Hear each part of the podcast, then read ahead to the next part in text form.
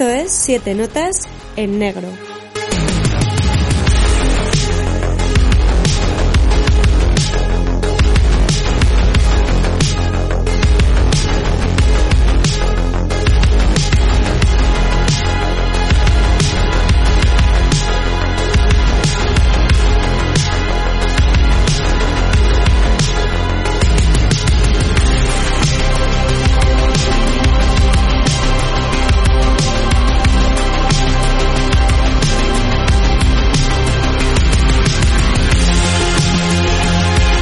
Hola, ¿qué tal amigos y amigas? Esta vez sí que no estoy solo, puedo decir que no estoy solo para nada en el salón de mi casa grabando este nuevo programa. Estoy ni más ni menos que junto a Isaac Moreira y también están aquí junto a nosotros Iván Castel y Rubén Pérez Barrena, dos directores aragoneses, amigos de la casa, por así decirlo, que han estrenado proyectos bastante diferenciados entre sí. Uno es un documental sobre el retro wave que nació a raíz de realizar un exitoso crowdfunding y el otro una serie de terror adolescente y ciber horror para una plataforma digital como es Fluxer. Así que nada, vamos a sacar el material para hacerles el test Voice Camp a ver si son replicantes o no lo son y volvemos en nada.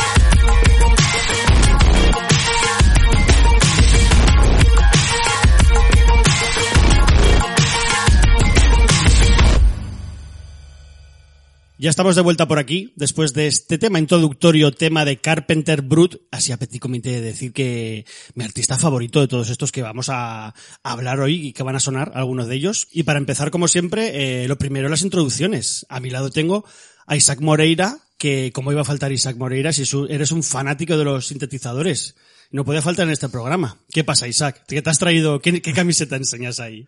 Pues me he traído una camiseta de uno de mis sintetizadores favoritos, que es el Korg Lambda, un String Machine que se llaman ahí, que me costó dolores y sudores y lloros conseguirlo, pero mereció la pena. Porque el, tú como fan de los sintes, es un, yo que colecciono VHS, que cada vez es más caro comprar, no quiero ni imaginar qué pasa si coleccionas sintetizadores. Pues que tienes que tener un local muy grande para meterlos todos ahí porque en casa no puedes. sobre todo en ciertos momentos ya de la vida en las que te hay que hacer sitio para otras cosas. En fin, sobre todo ahora, eso iba a decir Isaac. Eh, y aquí junto a nosotros tenemos a los dos entrevistados, por así decirlo, aunque bueno, hemos estado hablando antes que va a ser más bien una, una charleta entre amigos con café, iba a decir cervezas, pero bueno, café y agua, a ver cómo nos sienta. Y oye, Isaac, ¿qué te parece si los ponemos en un, aquí un poco en un brete a los dos? Iba, iba a decir que como ya les pintan canas en la barba que se presentarán ellos mismos, pero no, no, vamos a ver que presenten uno al otro, que además son, son buenos amigos, así que venga, vamos a empezar. El señor Iván Castel, ¿quién nos puedes decir de Rubén Pérez Barrena? A ver. Buenas tardes. ¿Qué puedo decir de Rubén? Es un chaval que acaba de empezar a hacer así sus cositas Y ha hecho un par de cortos que están bien y una serie que no está, no está nada mal. No está nada mal. Es un, es un tío a tener muy en cuenta. Ahora ya en serio, aparte que somos muy colegas, yo siempre digo que en, en Aragón yo creo que hay cinco realizadores que yo siempre tengo en cuenta y Rubén siempre está en mi lista. Y él lo sabe, porque se lo he dicho. De hecho, te ha ayudado, ¿no? Alguna vez en, algún proyecto has contado con Rubén. Bueno, Rubén estuvo, Rubén estuvo conmigo en el teaser que hicimos para Rise of the Sins. En Los Monegros con el de Lorean, él estuvo de ayudante, estuve estuvo, estuvo ayudante, estuvo ahí en dirección y sufrió, sufrió bastante el pobre. Y hoy cuánto, cuánto amor aquí en, en, en- en esta mesa, en estos micrófonos. Y Rubén, ¿qué, qué nos puedes decir tú de, de Iván Castel para que la gente sepa de quién están aquí hoy para hablarnos? Hola, buenas tardes. Pues bueno, lo mismo, es un amigo, eso lo primero. Y una vez, eh, cuando conocí a Iván y me enseñó su primer, un- su- uno de sus documentales, eh, Trovadores, lo definí como el Michael Mann aragonés. O sea, Ostras, es verdad, se me había olvidado eso. Es que yo creo que lo he apuntado aquí, he tomado alguna nota para... ¿Hiciste en ese documental? Bueno, luego hablaremos, es un documental que hiciste sobre grupos de Zaragoza un poco underground, ¿no? Pero vamos a llamarlo así. Sí, Eh, sí, sí. Y parecía Detroit. Zaragoza. O sea, yo nunca había visto una, una Zaragoza tan industrial vista desde arriba que daba, daba, daba miedo. O sea, que el, el Michael Yo- Mann aragonés. yo cuando vi Zaragoza le dije, eh, no sé si es Zaragoza o son Los Ángeles. Me recordaba a Collateral, o sea, y le, y le dije, tío, eres el Michael Mann aragonés. Ah, entonces no puedo decir otra cosa de este hombre, o sea, me maravilló. Y, y ya fue como una quedada a tomar cafés. ¿A que sí? Sí, sí, fue, fue, sí, fue, fue a raíz de eso, es verdad. Sí, ¿Os, sí. con- os conocisteis, eh, os conocíais antes del documento? O sea, ¿cuándo os conocisteis como cortometrajistas? ¿Por ferias de cortometrajes o...? No. Pues No. no, no. Yo creo que fue a través de Staregui. Fue a través de Staregui. Ajá. Ignacio Staregui, también director. nos puso en contacto y, Eh, fue que- fue- fue- yo creo que fue en justicia, fíjate. y a lo mejor fue, sí, fue en justicia. Sí, Mm, en hasta Justicia. entonces no habíamos coincidido No habíamos nunca. coincidido. Tiene, hostia, yo creía que, que, no, que no tenía tantos años la de justicia, no. Hostia. No, el Oye, tiempo, tú- el tiempo tú- pasa muy rápido. Tú eres, tú fuiste editor en, Sí. en justicia, vale, vale. Sí, Y yo era ayudante de dirección. Correcto. Ah, o sea que ah, pues hubo amor ahí. Entonces nos conocimos sí, ahí. Sí, sí, sí, ahí, sí, ahí, ahí fue. ahí fue. Fue nuestra con- primera conexión. Y bueno, pues antes de meternos de lleno en cada uno de los proyectos, una pregunta para ambos. Eh, ambos habéis trabajado en proyectos más pequeños, como alguno de los que hemos, no, que ellos mismos han nombrado ahora. Eh, ¿Qué tal el hecho de afrontar una producción grande en el espacio y en lo económico, como es el caso de Iván? Dos preguntas más o menos por separado. Y, y para Rubén, eh, ¿qué tal de el hecho de trabajar para alguien, en este caso para una productora, vamos a decir, o eh, como es Fluxer, quiero decir que yo creo que antes habías tenido bastante control sobre tus obras y qué tal. Sí, es totalmente diferente. Claro, o sea, eh, en los cortos yo tenía un control total y absoluto de lo que de lo que manejo y de los tiempos, ¿vale? Entonces eh, era totalmente distinto. Eh, eh, yo llego al proyecto y es un llego con un proyecto primero que no es una idea que surge mía, sino que que me llega, me, se ponen en contacto, Flusser, y me, y me proponen una idea que están trabajando. Entonces, eh, ya hay una, un punto de partida totalmente distinto. No, no es como el proceso que suelo hacer habitualmente yo, que empiezo una idea, empiezo a trabajar, eh, a desarrollar un guion, empiezo a desarrollar pues un dossier con, con ideas visuales. Suelo tenerlo más todo Más, más agarrado. más, agarrado, ¿vale? Entonces aquí, la verdad que fue totalmente distinto el proceso de, de trabajo. Entonces, en ese aspecto sí que, sí que es, la mayor diferencia.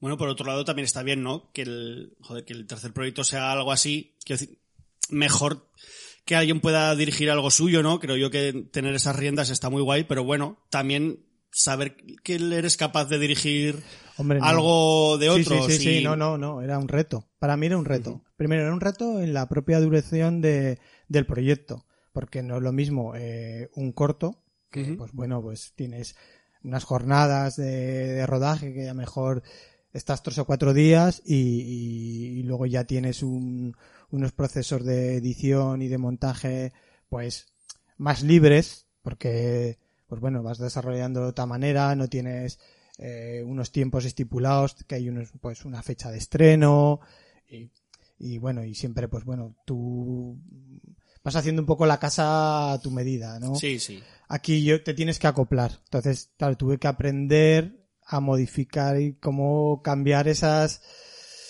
pues, mm, no sé cómo decirlo, mm, Tus inercias. es- esas manías, ¿no? Que podía tener mías, ¿no? De intentar, pues bueno, cambiarlas, ¿no? No, pues a- adaptarme más a, a la situación. Y los señores, esto se puede preguntar, los señores de Fluxer, quien esté por ahí detrás, señores o señoras que están contentos con el resultado. Sí, sí, yo sé que, yo, a mí me han dicho que están contentos. Ah, pues ahora si nos escuchan ahí que, si nos- que te dejen hacer algo ahí, hombre, en Fluxer. Yo desde aquí, desde Siete Notas en Negro, animamos a Fluxer a que apoye más a, a Rubén a hacer algo loco y, y gore si hace falta. Y claro bruto. que sí, claro que sí. Los señores de Fluxer sí. suena como... en- Mucho miedo. Que Sí, sí. entonces, el, totalmente de, a favor de las plataformas digitales, me imagino. Sí, sí, sí, sí, sí, no, yo me he sentido muy cómodo y también he tenido libertad absoluta a la hora de trabajar. Me refiero que cuando es diferente, mm, no es que eh, este te, te diga que, que no tengas tanta libertad. Lo que no he tenido es la libertad que tienes, a ver, la libertad que he tenido cuando es un proyecto mío personal de un cortometraje, que es el ejemplo que puedo poner, o sea, no la voy a tener en la vida más. O sea, solo Ajá. la voy a tener si, si produzco una película y la produzco yo, poniendo, invirtiendo, todo el dinero que lo invierto es mío y hago un corto también invirtiéndolo yo. Entonces, el señor productor, como soy yo el señor productor, eh, me puedo dar la libertad de decir, oye, pues si quieres estar una semana más con el sonido, estate más con el sonido. Lo normal es que te digan, oye, Estate más con el sonido y que también tienes que pagarlo tú esa semana además. que claro, hay que pagarlo más, hay más gastos, ¿no? Entonces tienes ese tipo de presión de decir, oye, que, que hay que ajustarse. Entonces Sí, sí. tienes que medir mejor las cosas, tienes que pensar y valorar otras cosas. eh, es diferente, es diferente. Bueno, que yo mira, algo curioso es que el- ayer me estuve viendo los de los la gente del Hollywood Reporter siempre hace mm, saca en YouTube varios cortes antes de los Oscars con los directores que más han tenido fama durante este año pasado, actores y actrices. Y nada, el otro día estaban sentados en la mesa bastantes directores, eh, Todd Phillips y estaba eh, Scorsese y le preguntan por, por lo de Netflix, como para tirarle en plan de qué pasa, que te quejas de tal. Y él dijo que no, no, que estaba súper contento, que los tiempos habían cambiado y que si no llega a ser por Netflix, que ese es un proyecto que él lleva intentando hacer muchísimos años y que, que incluso, porque le llegan a decir que él, él exigió que se proyectara en, en cines y le pregunta el, de, el, el- el reportero, dice, ¿y si te hubieran dicho que no se proyecta en cines? Y lo reconoce y dice, pues hubiera dicho que sí, porque es algo que tenía que hacer y pues me hubiera aguantado. Dice, son los tiempos que corren y, y mira, pues Scorsese no se hubiera estrenado en, en cines. Así que bueno, que sí. También habla de sobre las declaraciones que, que se sacan de contexto, etcétera, etcétera, que pobrecico. Que de Sí, lo de señor de Marvel, 80 ¿no? años haciendo maravillas todavía y aún vamos a, a ponerla a parir. Y bueno, eso y Castel, eso, afrontar Después de, bueno, tú ya tenías un largo. Eh, Trovadores era una película, no sé, mediometraje, ¿no era? largo? ¿Cuánto duraba? Mm, 82 minutos, o sea, era un largo. Con, con Sí, un sí. par de, de Webers. Pero claro, aquí estamos hablando de que tú ves el nivel de producción que, a menos aparentemente, se ve detrás de, de Rise of the Synths y eso es, eh, te enfrentabas a, a un dinosaurio ahí. Tampoco lo piensas. Ese es el problema, que yo creo que no lo piensas. en este caso, como decía Rubén, es que a- en este caso yo soy productor de la película también. Es verdad que estoy, que estoy asociado con, con Javi Moreno de la productora Castelli Moreno, que somos dos los que empezamos el proyecto.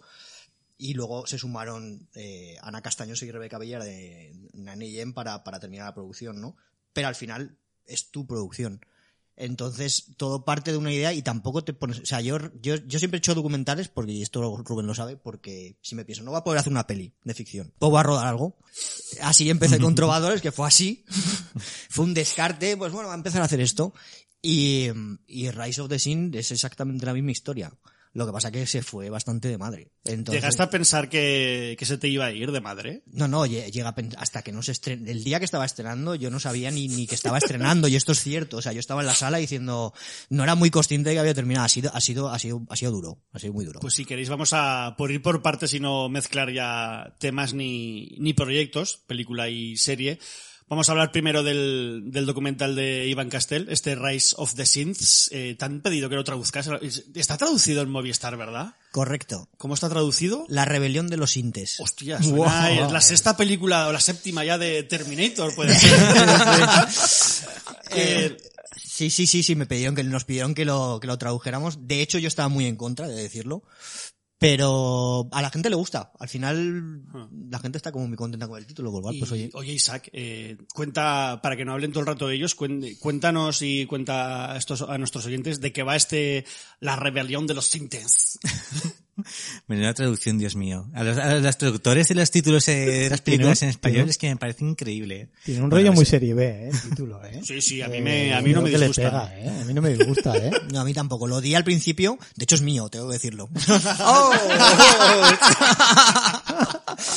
pero, pero digamos que es que las otras, las otras opciones que había eran, eran bastante peores. No era como, sería mejor como el alzamiento ahí, Es el, que el, al- el alza- el alzamiento eh, no, suena, perdón, suena muy franquista eso. O sea, Ya. suena- eh, entonces, claro, yo dije, pues, Hostia, además te no, no, no había caído. Te coincide este año con The Rise of Skywalker. Cago en la leche. de hecho buscas y, y salimos los ¿Te, segundos. te ha beneficiado? ¿Te ha Eh, beneficiado? bueno, no lo sé, pero, pero, pero es verdad que buscas en Google y estamos justo por debajo. Qué guay. Y bueno, bueno, de- por decir también otra cosa, en Halcón Milenario se utilizaban varios sintes para utilizarlo como controles de mandos ahí. en, en las primeras pelis, ¿no? Exactamente, la de los 70, utilizaban sintes enteros ahí para utilizar todos los patios así, los cables y... Correcto. Qué guay. ¿Y de qué va, Isaac? Este, esta rebelión. de- ¿Quién se revela aquí?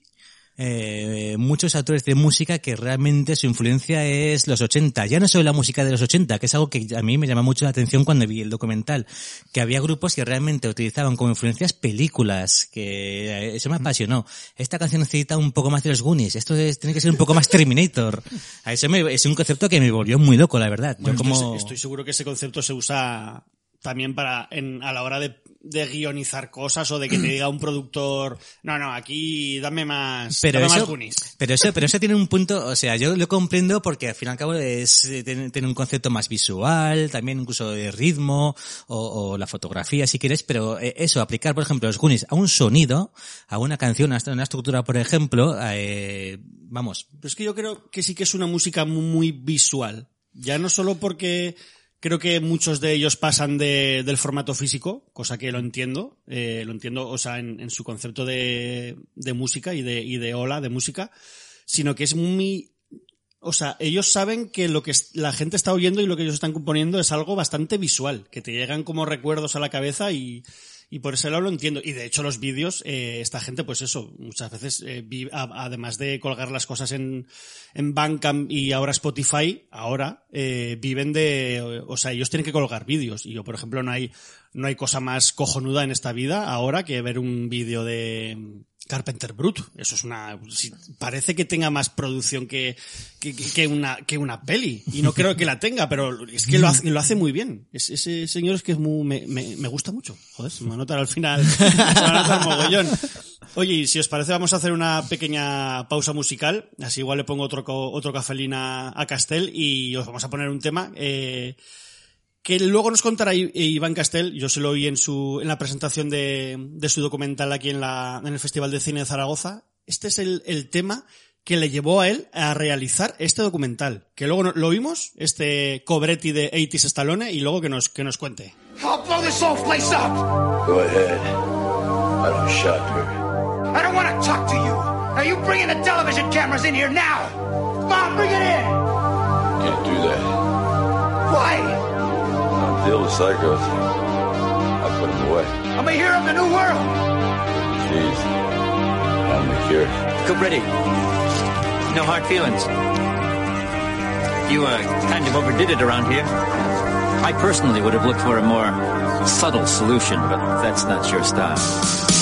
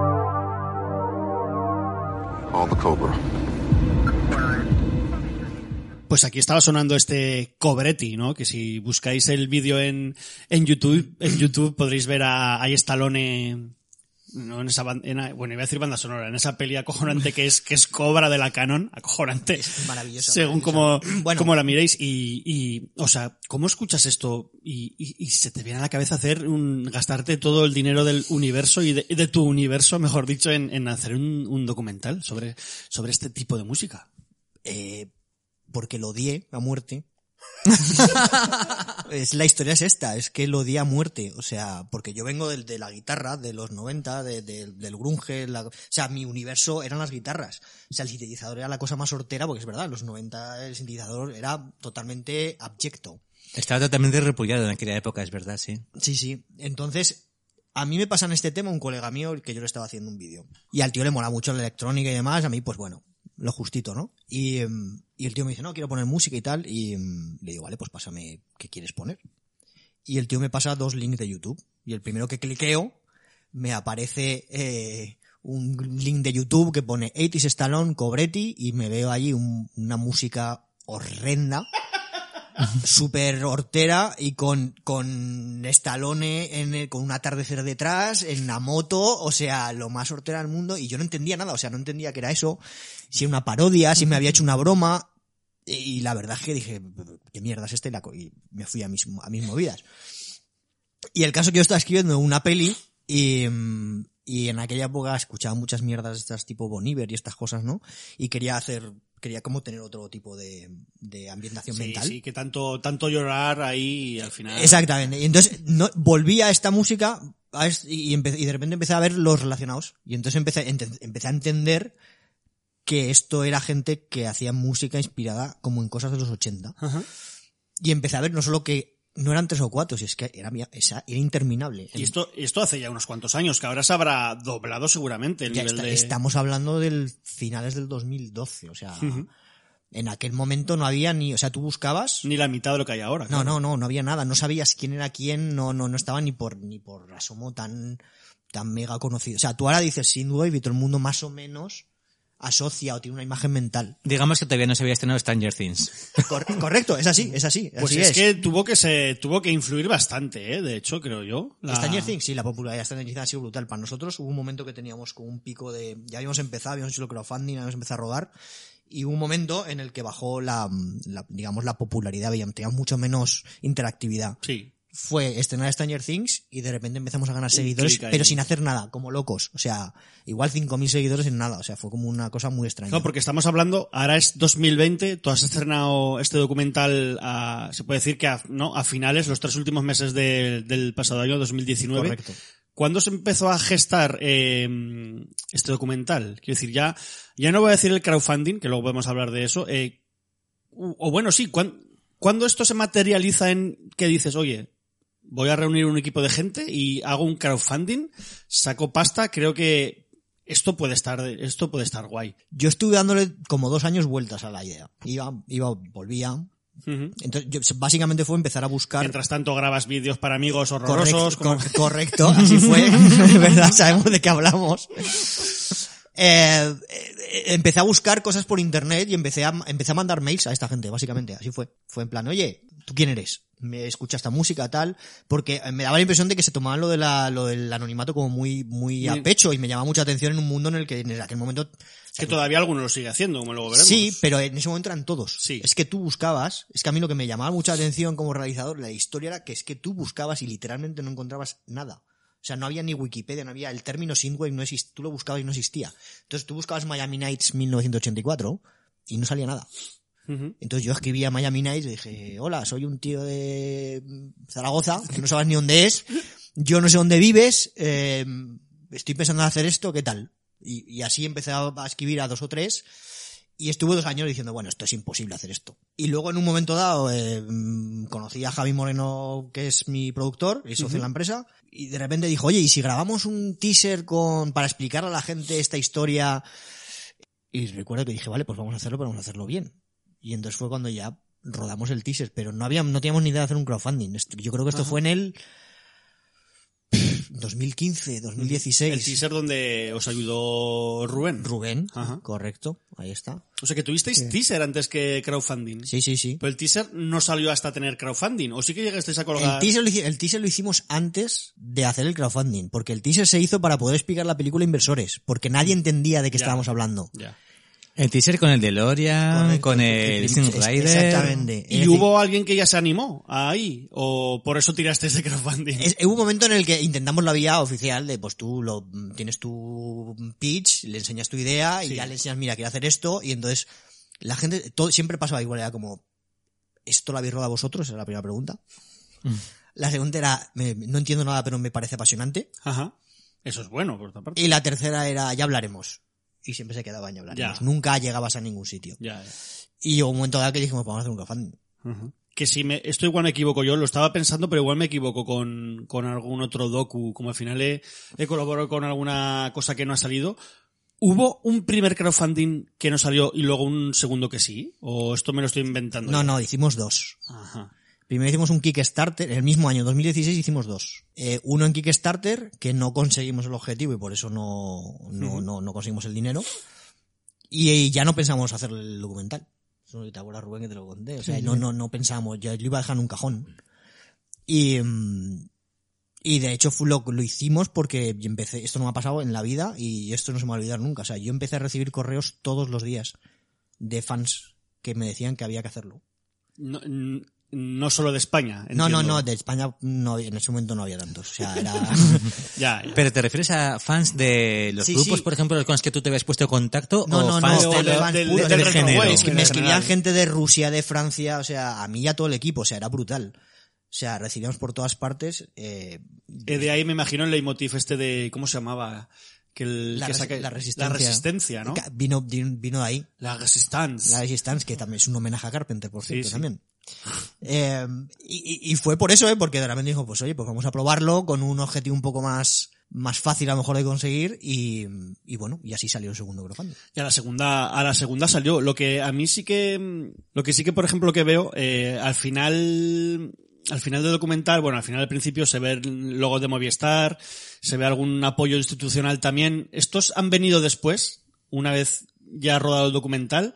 ¿O sí que habéis tenido, una vez que estabais en, rodando, ya se unió gente, habéis tenido alguna otra inversión? Nosotros hemos tenido la suerte de que Lexo Records, que son una, una discográfica americana, que Ajá. son los que llevan la, la banda sonora de Drive y Mr. Robot y sacan todas estas cosas de, de series y películas, ya en el, a raíz del primer crowdfunding se pusieron en contacto con nosotros para llevarnos toda la parte musical y sonora y demás. Entonces, mm, eh, por ahí tuvimos bastantes apoyos y como digamos que ahí en Estados Unidos son muy, son muy conocidos, pues teníamos ya un, un, un buen aliado cara a presentarnos. Pero a, y a nivel de financiación, Sí que tuvimos el Ayuntamiento de Zaragoza, que es verdad que siempre nos ha apoyado, desde como a mitad de, de proyecto ya entraron a, a- ayudarnos.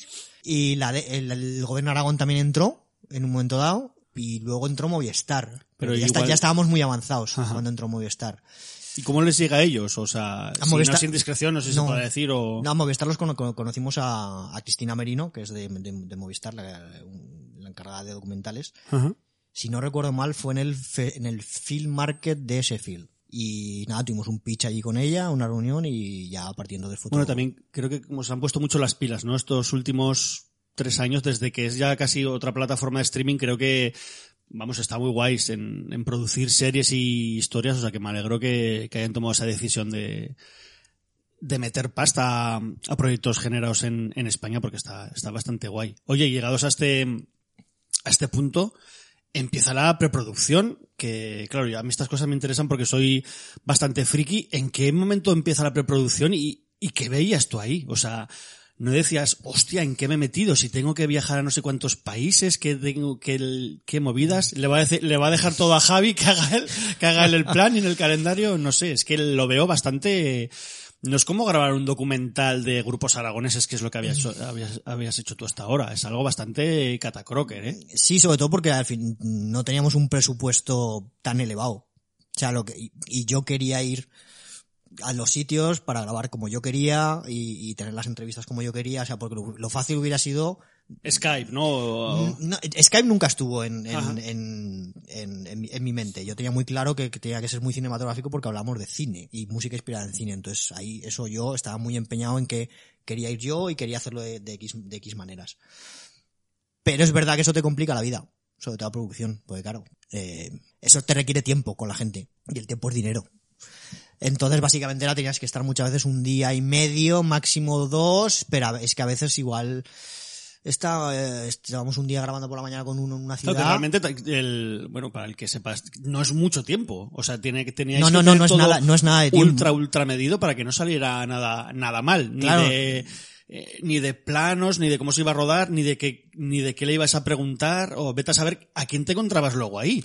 Eso es otra, que algún, claro, te- si ve- cuando veáis el documental, ahí, Cada personaje, hay cada eh, persona del, de la hostia. 80 Eh, Stallone, por ejemplo, nada más empezar, es- es- ese personaje se come el documental. Sí, o sea, tú ten en cuenta, que- o sea, yo, yo, al haber no trabajado con músicos tantos años, Hmm. o sea, ya sabes más o menos de qué pie cojea y, y, y cómo hay que tratarlos. Pero es verdad que yo siempre intento conocerlos antes, porque nunca sabes lo que te vas a encontrar. Y no solo eso, sino que es que te vas a encontrar con algo que encima lo estás pagando. Es decir, que no es, es una inversión que igual se te va, la tiras por la taza del váter. Entonces, Sí, que es, un- que el- es complicado, una pasta, es sí. una pasta. De todas maneras, hay una diferencia que muchos de los músicos realmente tienen ese punto exhibicionista que se quieren hacer oír, se quieren prestar a la imagen, pero antes has dicho que muchos de estos grupos con, o personas con las que contactaste realmente vivían en el anonimato, o sea, no les interesaba realmente darse a conocer al gran público. Ellos, eh, accedieron a, fácilmente a ser entrevistados, eh, encontraste reticencias con algunos de ellos. Hubo dos fases. La primera es la que os he contado cuando todavía no habíamos ni tenido ni crowdfunding ni Sí. demás y que yo estaba contactándolos. Te diría que el 80% me dijeron que no.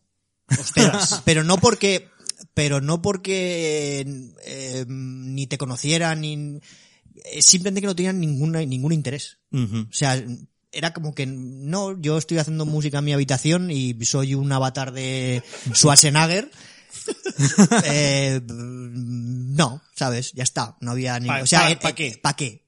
¿No? Y sí que es verdad que luego hubo otra serie de gente que ya sí que, también es verdad que había pasado ya Stranger Things y bueno, digamos que era una generación más joven, porque hay varias generaciones de, esta música se lleva haciendo 15 años. Sí. Entonces, claro, eh, hay una diferencia muy grande entre los primeros que empezaron a hacer esta música y los que no empezó hace relativamente poco. Entonces había otros que sí, que ya enseñaban su cara y entonces les, les parecía guay que fuéramos a grabarlos. Pero sí que es verdad que hubo muchos que nos fueron años de estar escribiéndome con mucha gente para que salieran en pantalla. O sea, Aitis Stallone, estuve dos años hablando con él. MP, MPM estuve como dos años. MPM, de eso sí que lo puedo contar, o sea, eh, hasta diez minutos antes no sabíamos si iba a venir. Estábamos en, en una no puedo decir dónde es, pero en Inglaterra, en una ciudad a la que habíamos ido, en la que habíamos hablado con él por WhatsApp y mm, cada cinco minutos cambiaba de opinión si venía o si no venía.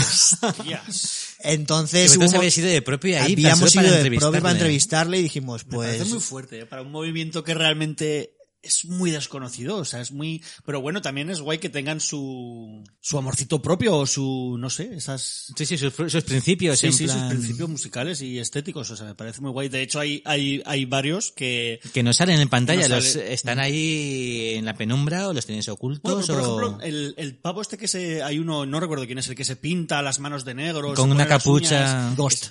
Pues ese, por ejemplo, bueno, también lo entiendo porque visualmente es algo muy llamativo y, y además mola mucho. Eso, eh, para el que vea el documental, visualmente es algo acojonante ver cómo este tío, se- mientras está la entrevista de fondo, cómo se va maquillando, poniendo las, las uñas, es bastante bastante guay. O el propio Carpenter Brut no, no enseña su cara en ningún momento porque nunca la, la ha enseñado. Es mucho de franceses, es muy de franceses estos, ¿eh? A ver si va a estar detrás otro, uno de, ¿cómo se llaman? Estos de, de Daft Punk. Y no lo sabemos detrás de, de este tipo. Bueno, no, ya quisieran Daft Punk. Y eso que me gustan. Eh, Iván, cuando eh, eh, entrevistaste a algunos de estos grupos, por ejemplo, que no quieren salir en pantalla, a la hora de enfrentarte a la iluminación y demás, ellos llegaron ahí y te dijeron, a mí no me pongas una cámara delante, o fue un trato más cordial, fue un, un poco más áspero el trato con ellos a la hora de montar todo el rodaje, la entrevista. todo el trato ha sido maravilloso con ellos. O sea, porque al final son gente que son, son muy cercanos, al final son gente en su cuarto. O sea, entonces... bueno, tú eh, contabas que Itis Stallone eh, vive con su madre en un castillo, vamos. ah, en- correcto. vive con su madre, o sea que es- me parece muy, muy fuerte. Eh, bueno, ese- si lo veis el documental, Te lo puedes imaginar que iba con su madre incluso. Entonces, eh, básicamente lo que yo hacía era, aparte de haber estado hablando con ellos mucho tiempo por, por, por internet, intentar tener una relación más cordial con ellos y que vieran que no era un ajeno que venía ahí a, a- a- Aprovecharse a de su- aprovecharme de- de- no, del no, tirón, de la fama. Entonces, eh, todo estaba pactado. Yo tenía un Skype con ellos. Oye, ¿tú dónde, dónde quieres que hagamos la entrevista? Me gustaría hacerlo así. ¿Quieres salir con la cara así? O sea, podemos hacer este tipo de cosas, este y esto. O sea, Incluso para a la hora de rodar los materiales de, de rodar los recursos, ellos mismos te decían Sí. qué querían. O sea, tú se, lo ofreciste tú o, o hubo alguno que En la, en la A mayoría, de mitad. en la mayoría de los casos yo les, yo les, o les proponía, les, les pedía, oye, ¿tú qué haces en tu, o sea, yo no te voy a imponer nada, yo estoy retratando a ti, ¿tú qué haces? O cómo quieres salir. Entonces, si tenían ideas, que la mayoría de las ideas estaban guay, guay. Si no tenían ideas, pues yo decía, oye, pues podríamos ir a este sitio y andas por aquí, que está chulo. O vamos por aquí, o hacemos esto, te Claro, sientas que en un no es lo- bar. no es lo mismo como buscar eh, sitios en, en España, o incluso en Aragón, que claro, te tenías que, que fiar de ellos, pero vamos, yo creo que está bastante bien elegido. ¿eh? En el documental hay sitios bastante, bastante guays y que dice mucho de las, de las personalidades de los propios Sí. músicos, que eso está, eso bastante, está bastante guay. Guay reflejado. Oye, y si queréis, eh, hemos estado guardando el secreto hasta ahora, como, como lo guardó el, el capullo de, de Iván Castel, o peor aún, el señor que tengo, que no, no dijo nada. eh, Lo sabía, lo el- sabía, el, no dijo documen- nada. el documental, o sea, ¿cuántos años de entre producción, rodarlo y estreno? ¿Qué habrán pasado? ¿Tres años? ¿Proyecto? Desde que empezamos a rodar tres. Tres años y como que este documental tiene un narrador que nos lleva de la mano durante todo este, vamos a llamarlo así, viaje en el tiempo, porque es un viaje en el tiempo, a- hacia atrás en el tiempo, desde el presente hasta el pasado, eh, de los sintetizadores, ni más ni menos que a John Carpenter. Hostias. Eh, uno de los secretos mejor guardados de, como he dicho, de toda la producción. Y mira, se me ponen los, los pelicos de, de punta que hasta el último tráiler creo que fue que no, no se desveló. Hostia. Eh, No sé, te puede hacer mil preguntas. ¿no? Pues hazlas, por favor. el- ¿Qué pasó ahí? Como, como, claro, yo comprendo que piensas en hacer este tipo de documental y que encima, aparte de mostrar la cara actual de, de esta música, porque es una música que se hace ahora, quieres indagar un poco, tirar de la cuerda, ir hacia atrás, ¿no? Años 90, sobre todo 80 y, sobre- y también años 70, que recordemos que en los 70, bueno, incluso en los 60, ¿no? Hay, hay ya mucho sintetizador y cosas guays dices, pues voy a llamar a John Carpenter, claro, eso es lo que te vendría por la cabeza, pero de ahí a que se materialice, o sea, ¿qué ha pasado? Yo, mira, me la voy a jugar. Cuando tocó en el Primavera Sound, eh, os reunisteis con él. No. Eh, a ver, te cuento lo que ocurrió. Eh, o sea, una de las cosas que, que, que ocurría es que cuando tú hablabas con todos esta- estos compositores, estoy, estoy hablando previo a, a empezar ni tan siquiera el rodaje. Todos te hablaban de como de una especie de lo que yo llamaba la, la triada de dioses, ¿no? Era como... De la, la vamos a decir. Carpenter, Tangerine Dream, hostia, y no me juego el, eh, Wendy Carlos, va a decir yo. No, Wendy no, Carlos no lo veo. no. Tangerine Dream apu- apuesta por- totalmente por Tangerine Dream, pero... El, ¿Quién, quién, el, quién? el- coño. ¿Kraftwerk? No, no, no, no me sale el nombre. El de Blade Runner, joder, no me sale el puto nombre. Vangelis. ahora. Vangelis. Estaba normalmente, había, cambiaba mucho, estaba, era, era, era o Tangerine Dream o Vangelis, siempre era así, y luego siempre salían, siempre, Carpenter y Moroder. Ah, hostias. Mm. Entonces bailaban mucho. Había, digamos que Man, eh, Moroder y Tangerine Dream eran los que bailaban, pero Carpenter salía siempre, en todos. Y a mí me llama mucho la atención porque como cineasta, ¿sabes? Pues te llama la atención, pues claro, porque tú conoces el trabajo de Carpenter. Sabes que hace sus bandas sonoras, bla, bla, pero nunca lo asociarías tanto a un músico. Porque lo que hace es, es dicho por él, es muy sencillo. O sea, lo que hace es cubrir sus, con sus notas, eh, melodías, tal, y, y, pero no, a priori no parece que sea el músico del que tú te vas a fijar más. Sin embargo, de hecho- sin, em- sin embargo, todos hablaban de Carpenter, era el, el denominador común de El todos. puto dios. Hombre, Carpenter Brut creo que ya no se dan idea de eso. No, no, Car- Carpenter Wood se llama así por, por, por eso, dicho No, de hecho, él. yo la primera vez, el primer contacto que tuve con este género fue Iván una vez que me dijo, hostia, o sea, ¿conoces un grupo que se llama Carpenter Brut? Que hace música como Carpenter. Bueno, eh, un poco, pero sí, sí, vamos, sí. Modernizado, ¿no? Sí. Así modernizado y sí, sí, a partir de ahí se abrió como un mundo. De hecho, eh, bueno, Tangerine Dream siguen tocando desde hace más de 40 años. Eh, yo, yo me alegro un montón porque yo diría que de todos estos me siguen pareciendo los mejores, a mí, personalmente, más que Carpenter.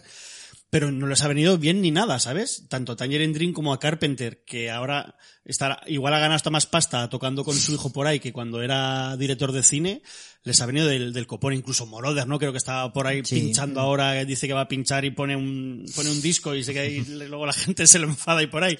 Pero bueno, que me alegro un montón, oye, que saquen más pasta de la que, de la que se merecen. Y bueno, bueno, sigue, sigue, sigue. Y, y, y entonces yo dije, vale, pues em, en un momento de estos de lo que has dicho tú, ¿no? Aquí, ¿Quién tendría que poner voz a esto? Y dije, pues tiene que ser Carpenter. O sea, yo lo tuve siempre como muy claro, como es como, tiene que ser este tío el que ponga. Si alguien tiene que poner la voz, tiene que ser este. Hostia, pero si era ya difícil contactar con unos mindundis, eh, vale que Carpenter está en su casa jugando a videojuegos, pero ¿le escribes? ¿Le mandas un un WhatsApp? ¿Qué ha pasado ahí? Pues, pues, pues, pues casi, o sea, vamos a desmitificar un poco todo, porque a veces la gente te lo pregunta, es como, ostras, Carpenter, ¿cómo has, cómo has llegado hasta él?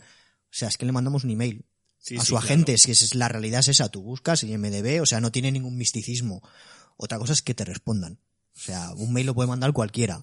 Le mandamos un mail y a las 24 horas la gente nos respondió y nos dijo, Hostias. nos interesa esto, se lo vamos a pasar al equipo de John. Eso fue así. Yo recuerdo además que iba a, que iba a llevar, estaba llevando a mi Y ya hijo- casi te mueres. ¿sí? No, no, te va a contar la historia. O sea, yo, yo llevaba a mi hijo al cole Yo me a y me llama por la mañana Javi y me dice, ¿estás sentado? Y le digo, no. Y dice, pues siéntate.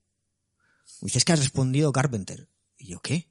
Y dice, sí, que van a, que lo van, se lo van a pasar a su equipo. Y fue como, ostras, esto parece que va en serio. Bueno, pero es verdad que luego eh, han sido dos años de negociación, al final es Hollywood, y por mucho que Carpenter allí no esté tan reivindicado como, como a lo mejor lo tenemos aquí, como muy mitificado, mm, al final es un sistema de Hollywood con sus agentes, sus, sus contratos, son dos años duros de negociación con él. Hecho, pero no- siempre, pero no sé si- siempre, porque no se me olvide, pero siempre, siempre, siempre ha estado interesado en el proyecto. Si no, no lo hubiera hecho. Que no se puede, no sé, no lo, puedes no decirlo, ¿eh? pero ¿es lo que más caro te ha costado del documental? No lo puedo decir. Vale. No. Pero bueno, a mí me parece muy guay, ¿eh? Eh, que ir hasta las últimas y que encima él, él haya aceptado me parece eh, bastante guay. Y oye, y quedas, y ¿cómo es esto? Tuvisteis que, claro, me imagino que vais a- hasta Los Ángeles, ¿no? Para grabar con él. Cuenta, cuenta. O sea, te dejo que te explayes todo lo que quieras. sea, Luego te beso la mano que ha tocado Carpenter. Tengo el boli luego si lo queréis para el boli de Carpenter que lo he traído mordido por él. Eh, quedamos en Los Ángeles, eh, en una nave industrial, hay una zona industrial de Los Ángeles, ¿vale? Que se alquila normalmente para este tipo de cosas, para rodajes. Y bueno, y estaba todo atrecho, estaba todo allí preparado y, y, y, bueno, pues, pues quedamos allí con él. Entonces, un momento, podemos decir que el acceso todo esto ya lo preparó el propio Carpenter para, el- la- la- No, digamos, hombre, el no, yo entorno. No, Carpenter, yo, o sea, Carpenter vino como tiene que ser a mesa puesta. Él vino a grabar y está todo, pa- está todo pactado. Ya te digo, el sistema de Hollywood es- está todo pactadísimo. Sí, sí. No te Y puede que- salir y, que- una y que no coma. te salgas de, Vale. de que ahí has una coma, pero está bien así porque todo el mundo sabe lo que estamos haciendo. Entonces no hay problema.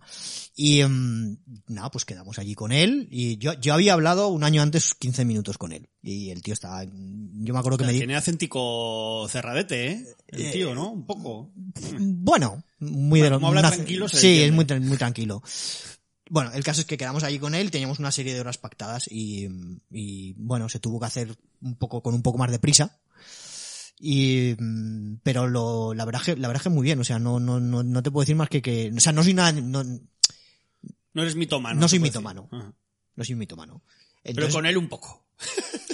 lo justo, o sea, yo yo iba a currar allí, lo tenía lo tenía muy claro Muchas porque veces pasa lo contrario, ¿eh? que luego te ves cara a cara con alguien que tú tienes mitificado y a lo mejor puede ser ya no un tonto, pero el tío vaya a trabajar o está cansado, también es un señor bastante mayor que tiene sus movidas, igual ese día no se, está atascado en un videojuego y lo pillas de mal humor, es que no, lo digo de verdad. Hombre, no, Carpenter tiene fama de ser bastante áspero, vamos, bastante Sí, sí, es- es- cabroncete. es- es- a ver, Sí, eh, eh, a Carpenter tú, yo sabía con qué estaba jugando y cuál es el carácter y los, los cogí por eso. O sea, y de hecho él sale como es él. Su Sí, voz sí. en off Porque es él. su, el, vosotros le entregasteis un guion, Sí.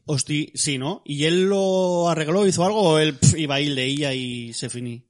Nosotros le entregamos un guion, se aprobó y en principio no se podía modificar nada, pero luego él, yo siempre le dije que hiciera lo que Guay, guay. le diera la gana y él hizo unas cuantas modificaciones que estaban todas bien, bien hechas para hacerlo como más suyo y, y, y- y salió tal cual, o sea, pero sí que es verdad que además la voz, la voz en off, fue bastante complicada de hacer porque, claro, dices, eh, ¿qué tiene que decir este hombre? O sea, Rubén, tú piensas que esto lo, lo habla con Rubén, es, vale, tienes a John Carpenter y ahora tienes que escribir un guion para que John Carpenter haga de John Carpenter. Hostia, Rubén, ¿tú no le dijiste que te ibas a Los Ángeles aunque fuera a, sujeta- a sujetar el micro? o Yo cómo? le dije que me llevase en la maleta y me dijo que da igual. Ir incómodo. No, la verdad es que para mí era una envidia. O sea, cuando me lo contó dije, de verdad, tío, vas a estar con Carpenter. O sea, yo es que soy un fan de Carpenter, o sea, o sea, soy un fan del cine de terror. Entonces, para mí era como, uf, ¿Y trato con él? O sea, ¿qué opina, por ejemplo, de ser un referente? Porque así se le trata en el documental, me imagino que ha encantado. Y eso, el trato con él, de si estuvo majo con vosotros y, y de qué hablasteis. O sea, llegaste, le pudiste decir que te gustaba mucho la cosa y que Memorias de lo Invisible es una mierda. O sea, no sé. no sé. Es que no- Eh, como vas, eh, yo estaba muy, Ya, es que tú, tú vas a currar, tío, entonces no puedes tampoco, mm, ya te digo, lo del- las preguntas aparte fue, fue, fue todo muy rápido. No te sí. firmó nada. Pero porque yo no quise Ya, que me ya, firmara nada, tío. ya. O sea, porque me parecía mal, ¿sabes? Ya. Estás ahí para currar como Pero director. seguro que le gustó también en un trato muy de, no sé, de director a El, director. el ¿no? el tra- eh, a ver, el trato es el que, o sea, Carpenter llega allí y la mitad de las veces no sabe. Yo creo que no sabía muy bien. ¿Sabes? Sabía lo que venía, pero al final, ¿sabes? Quedas con, has quedado con él en una Sí. nave, no, no, no te conoce, sabe que somos un equipo de españoles. Claro, y una de mis preocupaciones principales era que para nosotros llevamos equipo, pero para una producción estadounidense no éramos nada. Ya. Entonces yo decía, ostras, este señor va a venir aquí y vamos a estar a la altura, sí, ¿no? Sí, que igual flipaba o creías que era Claro, muy- igual no. creía él que era muy pequeño. Ya. El tío llegó, vio el sitio, hizo un par de comentarios sobre la calidad sonora de la, de la nave industrial. Hostia, que- que, que él- iba a decir, me hizo, que él- no, que- esto graba así. y- No, no, eso no, no dijo nada, no dijo nada al respecto de eso. Dijo un par de comentarios sobre el tema del sonido, que hay mucho eco, es cierto, pero se solucionó. Ya le expliqué que estaba todo controlado y tal. Y, y nada, pues lo sentamos y le dije lo que quería y el tío en cuanto vio que empezaba a dirigirle y hace esto, lo otro, lo más allá, el tío- el- muy bien, o sea, el tío me, un momento dado me dijo, claro, y decía, ostras, estás cómodo tal, no sé qué, y me dice, lo que necesites. Mm. Y pídeme lo que necesites. Mira qué bien, qué majo. O sea que la verdad es que muy bien, al fin. Hace el fuck you a la cámara. Eso, eso, eso es un tema que le, ese, ese- ese lo, le gustó, le gustó bastante hacer eso. y, oye, eh, ¿ha visto el documental? ¿O esto se ha quedado en algo de trabajo y ya no sabéis nada? Te digo la verdad es que no, no lo sé. No lo sé. No es colega tuyo, pues. Ni... No, no. Vale, no. No, a, ese, a ese punto no hemos No llegado. te, no te llama para que le recomiendes No, videojuegos, joder. No, me encantaría, pero no. Bueno, igual alguna vez. y ni- o sea, no sabéis, ¿no? Ni la productora suya, ni, sus man- ni su manager, ni su hijo, igual si le gusta el, el tema, no sabéis nada más. No, no hemos preguntado porque es verdad que, que hemos estado muy metidos en, en la promoción ahora de la peli y no, no hemos, no le hemos preguntado. O sea, a mí sí me gustaría saber qué piensa, pero bueno, me da un poco de miedo también conociéndole. Claro, si hablamos de Carpenter hay que hablar de, de las demás influencias y de hecho uno de los puntos fuertes de este Rise of the Sins es no quedarse atascado en la actualidad. Como ya he dicho antes, eh, el protagonista, que tampoco hemos hablado de él, que hay, es un poco, es bastante cinematográfico el documental y hay un señor que va en coche, ese Synth Rider, eh, y va viajando en el tiempo para contarnos cosas, pues eso, desde los 90, 80 y 70. Y si queréis vamos a poner un tema de esos Tangerine Dream de los que hemos hablado, esta canción que se llama Search, eh, canción que sale en la película, o tema más bien, que sale en la película Sorcerer de William Friedkin.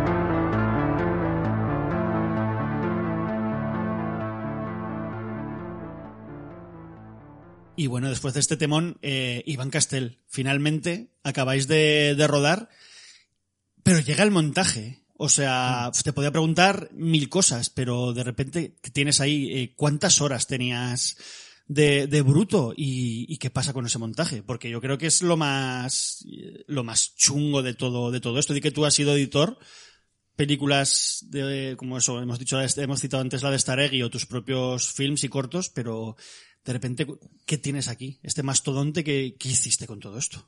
Sí, sí, llorar. Mucho. Ha sido, desde lejos, vamos, la, la, la, la cosa más difícil que he montado en mi vida. O sea, porque, o sea, tú ten en cuenta que tienes, creo que hay tres líneas narrativas. Tienes la parte de ficción, que es el tío que va viajando en el tiempo. Tienes lo que es las propias entrevistas en sí mismas, con su propia narrativa. Y luego tienes al, al Carpenter hablando de sus cosas. Ajá. Todo eso juntar, lo que parece que es como muy fácil. O sea, en sobre el papel era una maravilla. Eso funcionaba como un tiro. Yo voy, lo monto y no funcionaba, ni para atrás. O sea, no había manera humana de hacer que, o sea, o sea, aquello no, no cuajaba y, y, y ha sido, ha sido, ha sido duro, ha sido duro. Ha sido ¿Cuándo complicado. tuviste ese primer montaje? ¿Se puede saber o...? Es que el montaje ha pasado, creo que han sido casi 10 meses de montaje. Ya, ya. Normal. Eh, la- ¿Te estuvo ayudando alguien o te lo jamaste solo? Eh, casi todo, tuvimos una ayudante, tuvimos un asistente en un momento dado, una consultora de guion, que sí que nos echó una mano.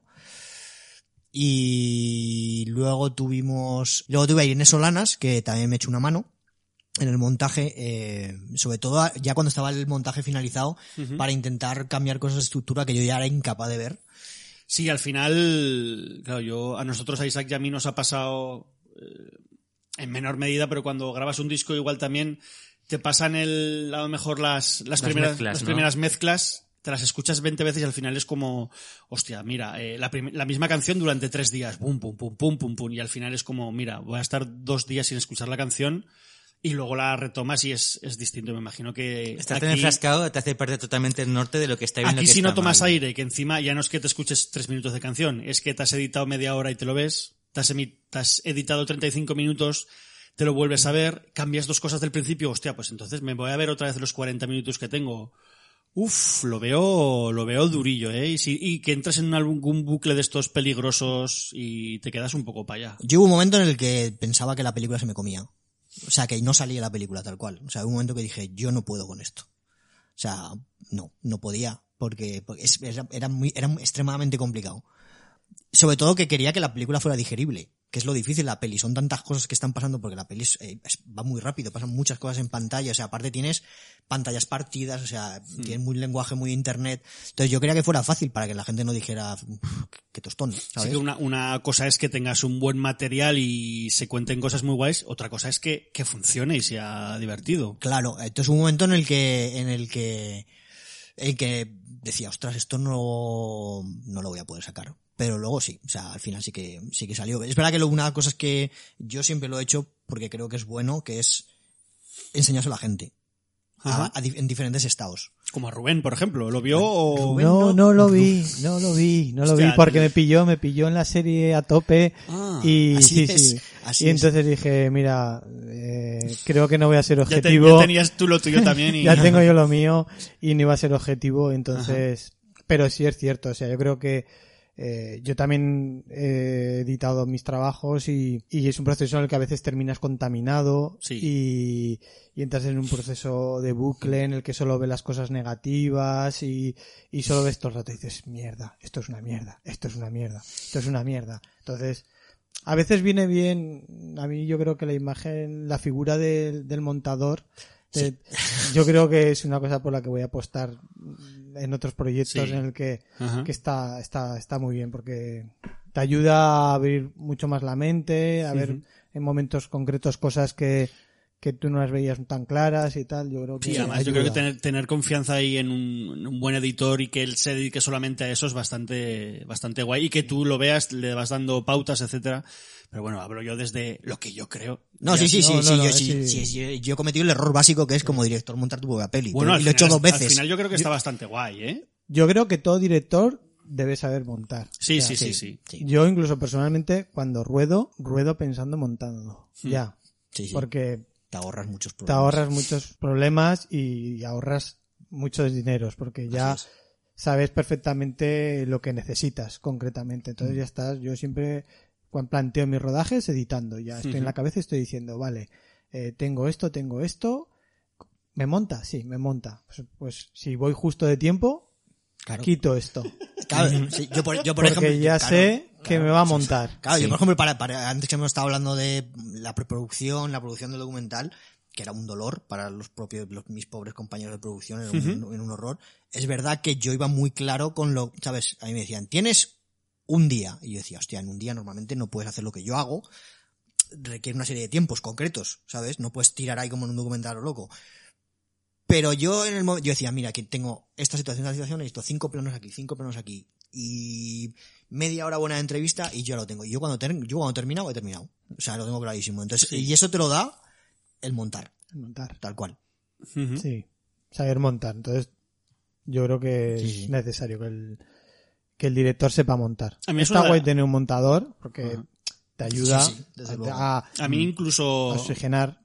Pero en- que parece una chorrada, pero en la fase esta de hacer los podcasts, lo que más me mola es luego editar también, ¿eh? me, me lo paso muy, me lo paso muy bien y uso muchos trucos. Yo, por ejemplo, eh, Isaac y yo hablamos súper mal y siempre nos corto y nos pego, nos estoy editando y parece que somos aquí, vamos, profesionales de la, de la radio y de las ondas, Isaac. Hago trampas, ¿qué te parece? Eh, Magnífico, parece que yo sepa hablar y todo.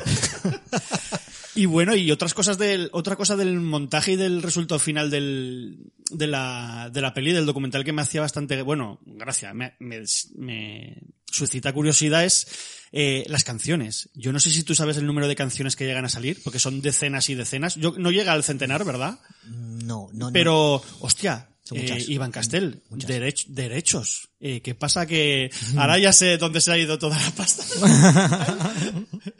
¿Qué pasa aquí? O al trabajar con los... Claro, porque por un lado están... El... Luego hablaremos, por ejemplo, que creo que tuviste un... Se puede decir, se puede decir así como uno de ellos, Ogre, el artista Ogre sí que te llegó a componer alguna cosa, es profeso para, para el documental, cosa que me parece muy guay. Y además yo este es de los que conocía poco, y creo que es de los mejores que, que hay en la actualidad y el tío es súper sencillo, me cayó muy bien y joder, pues comprendo también que igual con una persona tan maja haya habido facilidades, pero luego suenan canciones de compositores de los 70 y de los 80, eh, toda, toda la de la gente que es, ¿qué pasa por ahí con esos? No sé, ¿qué pasa por ahí? Eh, eh, Incluso escenas de la película Drive también sale Sí, sí, o sí, partes de la banda escenas, sonora de escenas de Drive. películas, sí, sí, es verdad. Eh, es- ha sido complicado. Uno de los Hostia, mira, un, un paréntesis. No caía yo que hemos hablado de Stranger Things, pero hostia. Sí, Drive, eh, fue el verdadero Drive es- para sí, que sí, saliera esto. Correcto, así es. Em, o sea, el tema de los derechos musicales es complicado y de hecho ha sido los que el quebradero de cabezas final ha sido brutal. Ha sido muy complicado.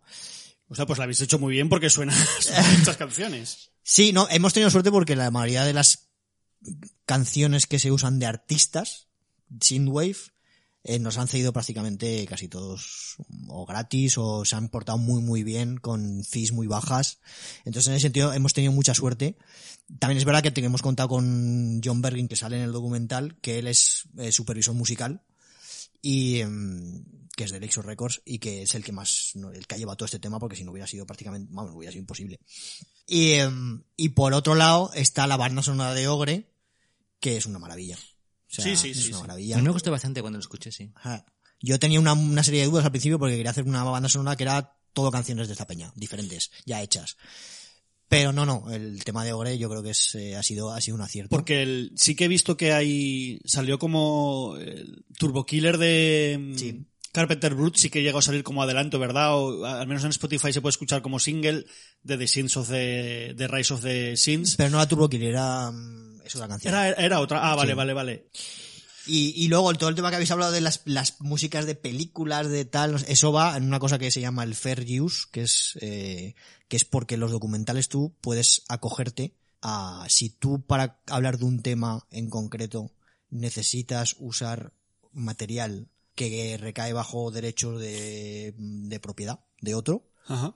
y no puedes pagarlo, te puedes acoger a ese derecho bajo una serie de circunstancias súper restrictivas. O sea, tenemos una serie de abogados y de seguros para, para cubrir toda esa parte. Mm. Creo que en YouTube se puede hacer algo así, pero debe ser bastante complicado. Eh, Es, es complicado y la, la normativa es un quebradero de cabeza. Hemos tenido que remontar muchas cosas y para poder entrar en la norma.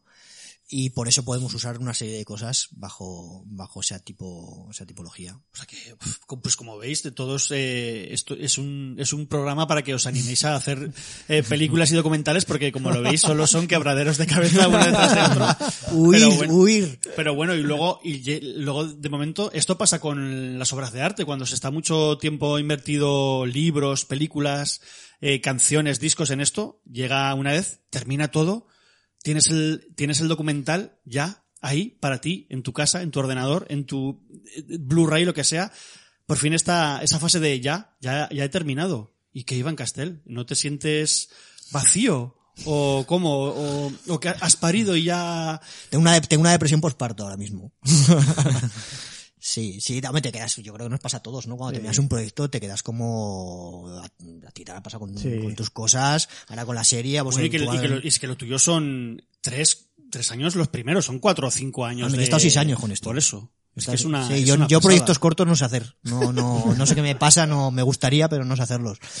Eh, o sea, por una parte está guay, pero es verdad que ahora he pasado por una depresión postparto que se llama una vez que terminas el, el, el proyecto. Pero eh, yo, yo estoy contento, o sea, va razonablemente bien la película dentro, a ver, dentro que es un documental que atrae al público que trae, es, la gente lo, tiene como que es de nicho, aunque yo creo que no, que la peli trata de muchas cosas, que no es, no habla solo de música, sino que Sí, habla es de cómo- bastante interesante, creo yo, para el público mayoritario. habla del ¿eh? cine, habla de arte, habla, está muy dirigida a un público más mayoritario. Pero tenemos, está, está teniendo un recorrido bastante interesante. Entonces, bueno, pues por ese lado, yo estoy bastante contento. To- Por- Queda, queda mucho todavía. Se ha llegado a estrenar, estuvo en el Inédit en Barcelona, eh, estuvo en Madrid varios días, en no sé dónde estuvo, ¿Qué lo en la En la cineteca. Ah, vale. Oh, Pues además ese sitio está, Está muy guay. está Sí. muy chulo. Eh, luego habéis tenido pases en Londres, ¿verdad? En, bueno, en el Reino Unido. Correcto. Y que, que te queda por delante así de grandes salas. Pues bueno, mira, el Festival de, de Zaragoza, no lo hemos dicho, también estuvo. correcto, sí, que estrenamos aquí. Y mm, pues ahora mismo estamos, te- vamos a ir a Rot- al Festival Internacional de Cine de Rotterdam, que eso va a estar muy guay a final de mes. Ajá. Eh, la gente de Dock and Roll Films, que es el festival inglés donde se, presentó, donde se presentó, va a hacer un tour de la película durante todo el año que viene, Ajá. por diferentes ¿Este ciudades. No, Perdón, sí, durante 2020. Y por varias ciudades en, en Inglaterra. Y vamos a estar ahora en, febrero, creo que es, en París, en, Ah, el- en, en un festival de música, de, mu- de festi- de documentales de música. Y hay varias fechas por ahí, pendientes. Guay, bueno, y sabéis que creo que lo hemos dicho alguna vez, pero no está de más eh, decirlo otra vez, que si lo queréis ver aquí lo tenéis en Movistar Plus, que de momento va a estar eh, hasta el año que viene, creo que ha dicho Iván que, que está, lo podéis ver con tranquilidad ahí y que merece, merece bastante la, la pena. Y a mí, personalmente, algo que me gusta, se va a editar en físico, ya no, no quieres más quebraderos de cabeza o...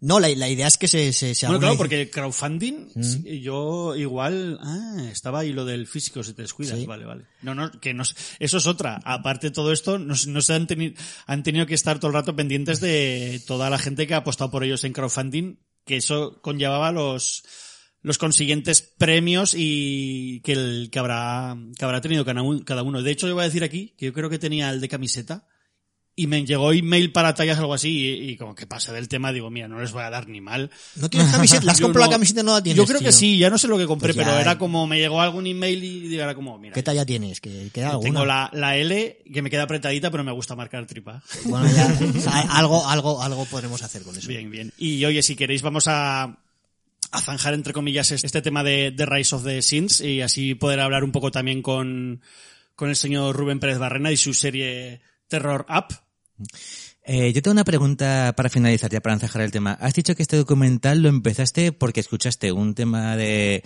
eh, Steve Stallone y lo odiaste a muerte. Después de haber hecho todo este documental, ¿lo odias todavía aún más o has terminado cogiéndole algo de cariño al género? No. O sea, lo que ocurrió es que lo odié tan a muerte que luego como me enganché y no entendía por qué, y como yo le empecé a pasar este tipo de música, a, me acuerdo que se la pasaba a Rubén, y le empecé a pasar a más gente, y todo el mundo me decía lo mismo, decía, es que entra en un bucle y no sé por qué, y esta música me flipa y me recuerda a esto, a los Goonies, a no sé qué, a Terminator, y todo el mundo se enamoraba de esta música, y como a mí me ha pasado lo mismo, dije, aquí hay algo que no entiendo, y cuando hay una cosa que no entiendo, pues hago una película. Yo creo que con esto podemos finalizar ya. Pues maravilloso, pues eso, eh, vamos a zanjar el tema de, de The Rise of the Sins, el documental de Iván Castell que podéis ver en Movistar, lo repetiremos las veces que haga falta. Y eso, vamos a pasar a hablar de la serie de Fluxer de terror.app, que yo soy de esos señores mayores que dice terror.app, que luego me, se me ríe todo el mundo, pero bueno.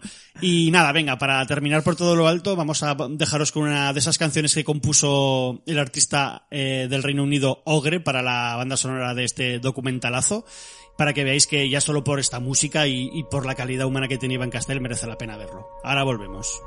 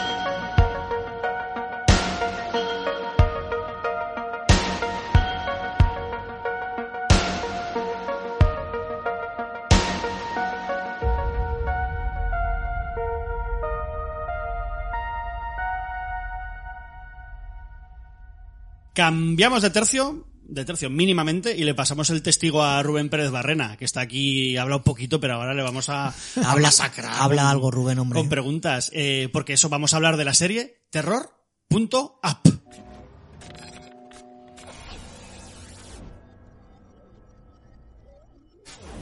Hola, Clara.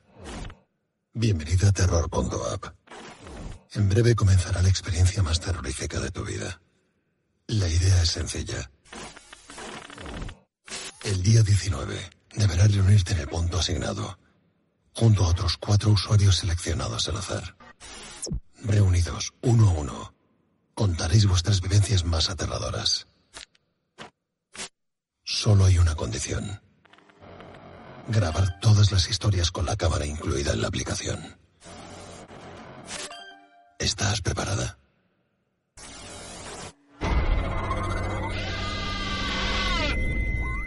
Lo primero de todo, Rubén, eh, ¿cómo llega esta oportunidad a tus manos? Eh, quiero decir, antes has hablado un poco de que, o sea, tú no envías, enviando currículums, como, o cómo? No, no, no. Va a sonar raro, pero Realmente un día me llegó un correo electrónico. Como a Carpenter. De, de- sí, sí, como Carpenter. Yo pensé, ponía tres media, digo, "Pues esto será spam. Seguramente será propaganda que me mandan para ver alguna serie o algo así.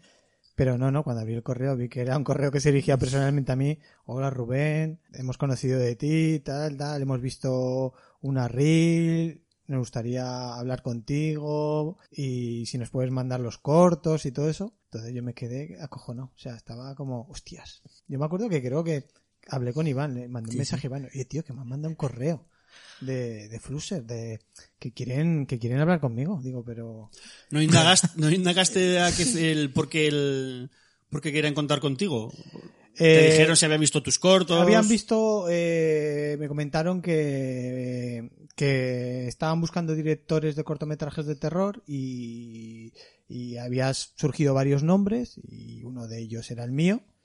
Y entonces buscando por, por la red habían visto, pues habían visto el tráiler de Rewind, habían visto una reel, que además la reel eh, la había colgado como hace un par de semanas. Era esas cosas que, que es como una página web, que, Sí. que estoy ahí eternamente, tengo que terminar la reel porque la quiero colgar. Bueno, mira, lo ves, y- amigos y amigas, terminar vuestras reels que, te, que te llaman, te llaman. Y entonces la había colgado como yo creo que un par de semanas en Vimeo. Y entonces la habían visto. Pero querían ver los, los cortos, eh, los proyectos enteros. Eso es lo que te iba a decir, digo, que esto no es como tienes dos semanas de prueba en, en un supermercado no, no, donde, no. tra- donde trabajo yo. Entonces yo mandé los cortos, eh, mandé un desarrollo de proyecto de largometraje que estaba haciendo en ese momento y que había rodado un teaser. Para colarlo ahí, ¿eh? Para colarlo, ahí todo, ¿sabes? Había que aprovechar la Fluxer, situación. Señores de Fluxer, ahora una por otra, ¿eh?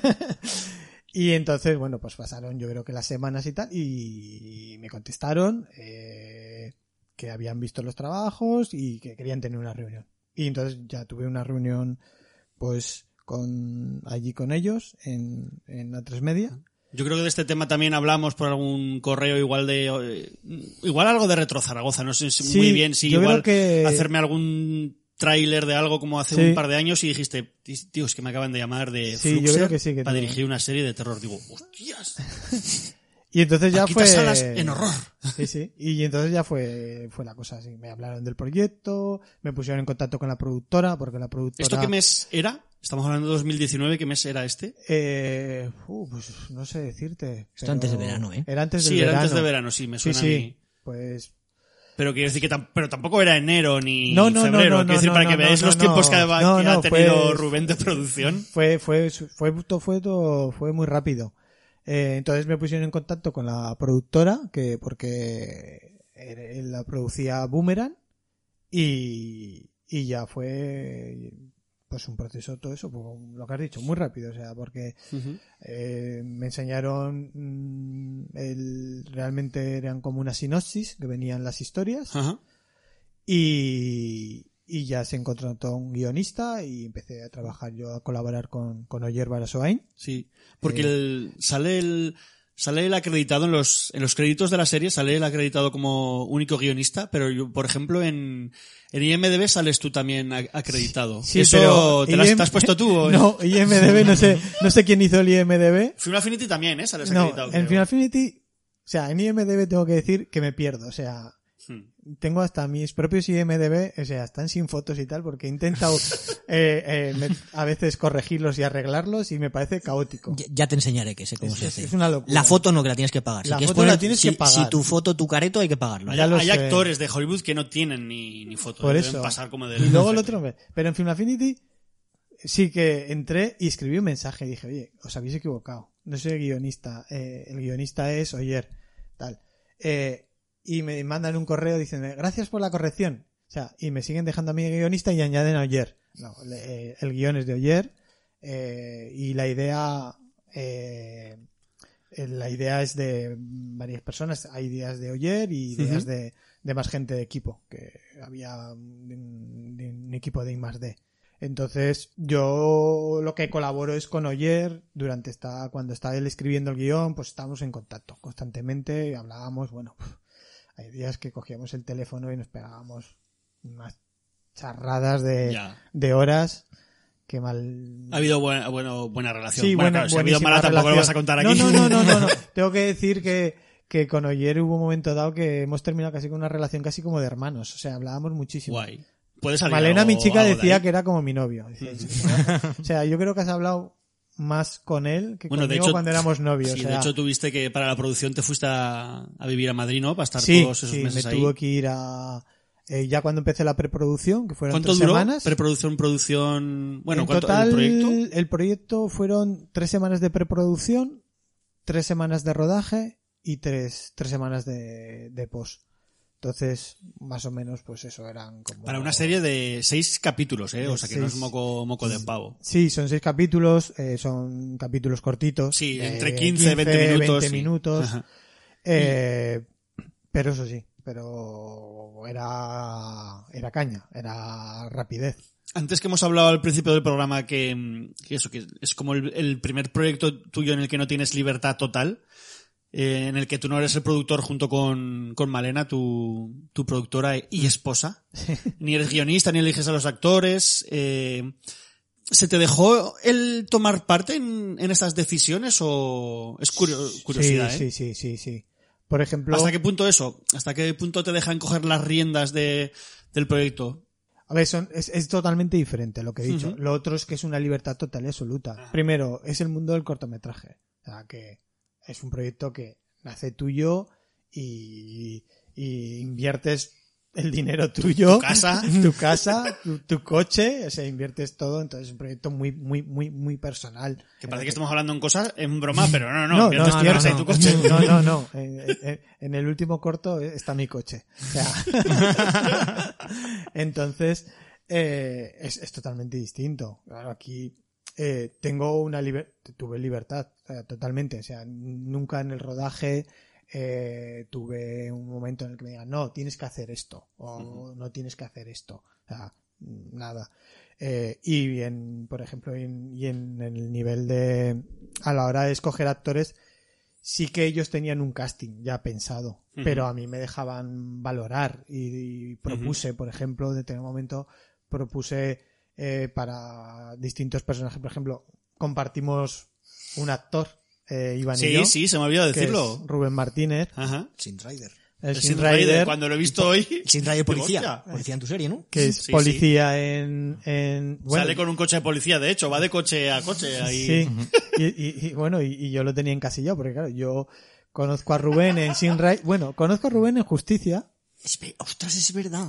Es Eh, verdad. ¿Y también conduce algo en no, justicia? no, no, no, No. no, Ah. no, era realizador, era como... Ah, es verdad, sí, sí, sí, cierto, cierto. Sí. Entonces, eh, yo cuando estamos rodando el teaser con Iván, yo a los meses voy a rodar Rewind, el corto. Entonces le propongo que haga de poliamericano en Rewind. Entonces, eh, le- cuando estamos rodando Terror.a, estamos en la pre, Conozco un policía que encaja. entonces había un personaje del policía y digo, hostia, conozco uno. Y propuse a Rubén y dijeron que sí.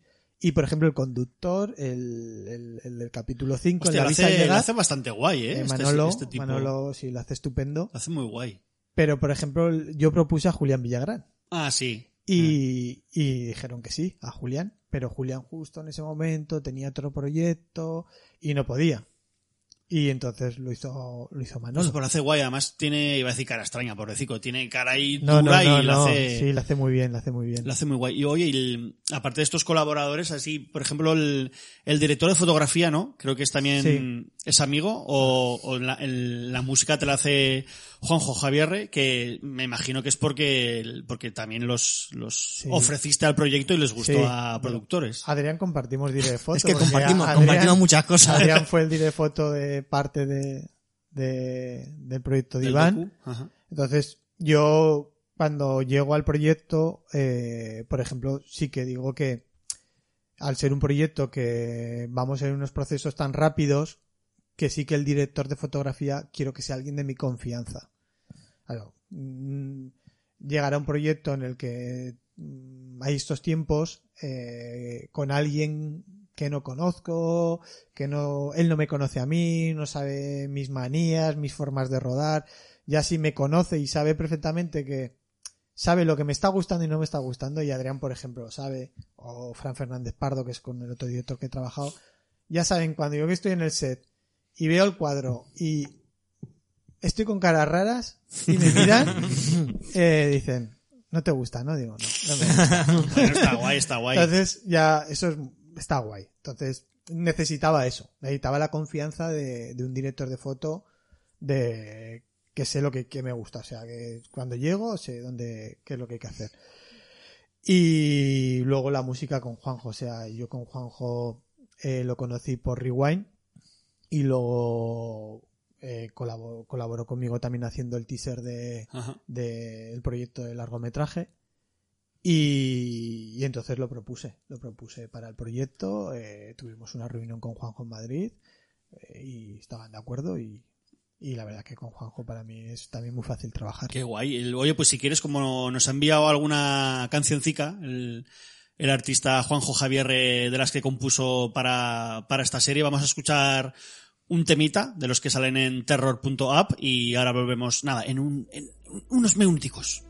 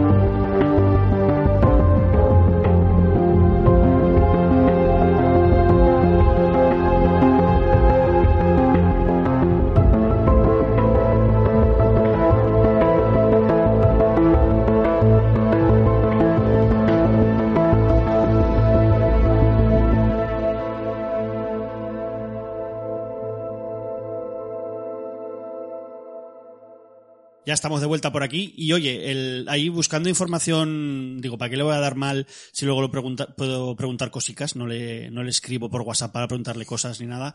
Pero sí que me he estado viendo la entrevista que os realizaron las compañeras de Secuenciadas, eh, web de, que desde aquí os recomendamos y que pone los ojos bastante en la actualidad audiovisual que pasa por Aragón. En la- por lo que he escuchado en la entrevista, el rodaje, ahí dejáis entrever que os entrevistan a ti y, a- y al di- director Y de Adrián. foto, Ujú.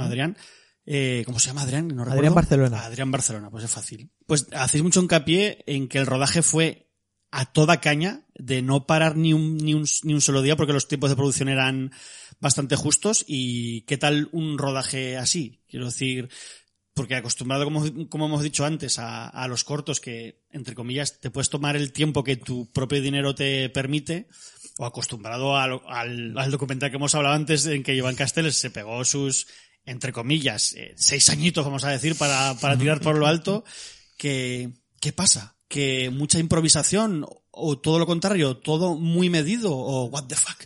No, no, to- todo medido. Improvisación, no hay margen para improvisación, porque la improvisación, no sé, mejor para el- un genio, yo no me considero un genio, entonces no, no, no intento improvisar, intento llevar todo eh, Al incluso- milímetro. Al milímetro. Incluso había, hay cosas que llevaba con story, o sea, dibujado, eh, que había dibujado para que ir lo que, lo que se iba a rodar fuera eso, concretamente.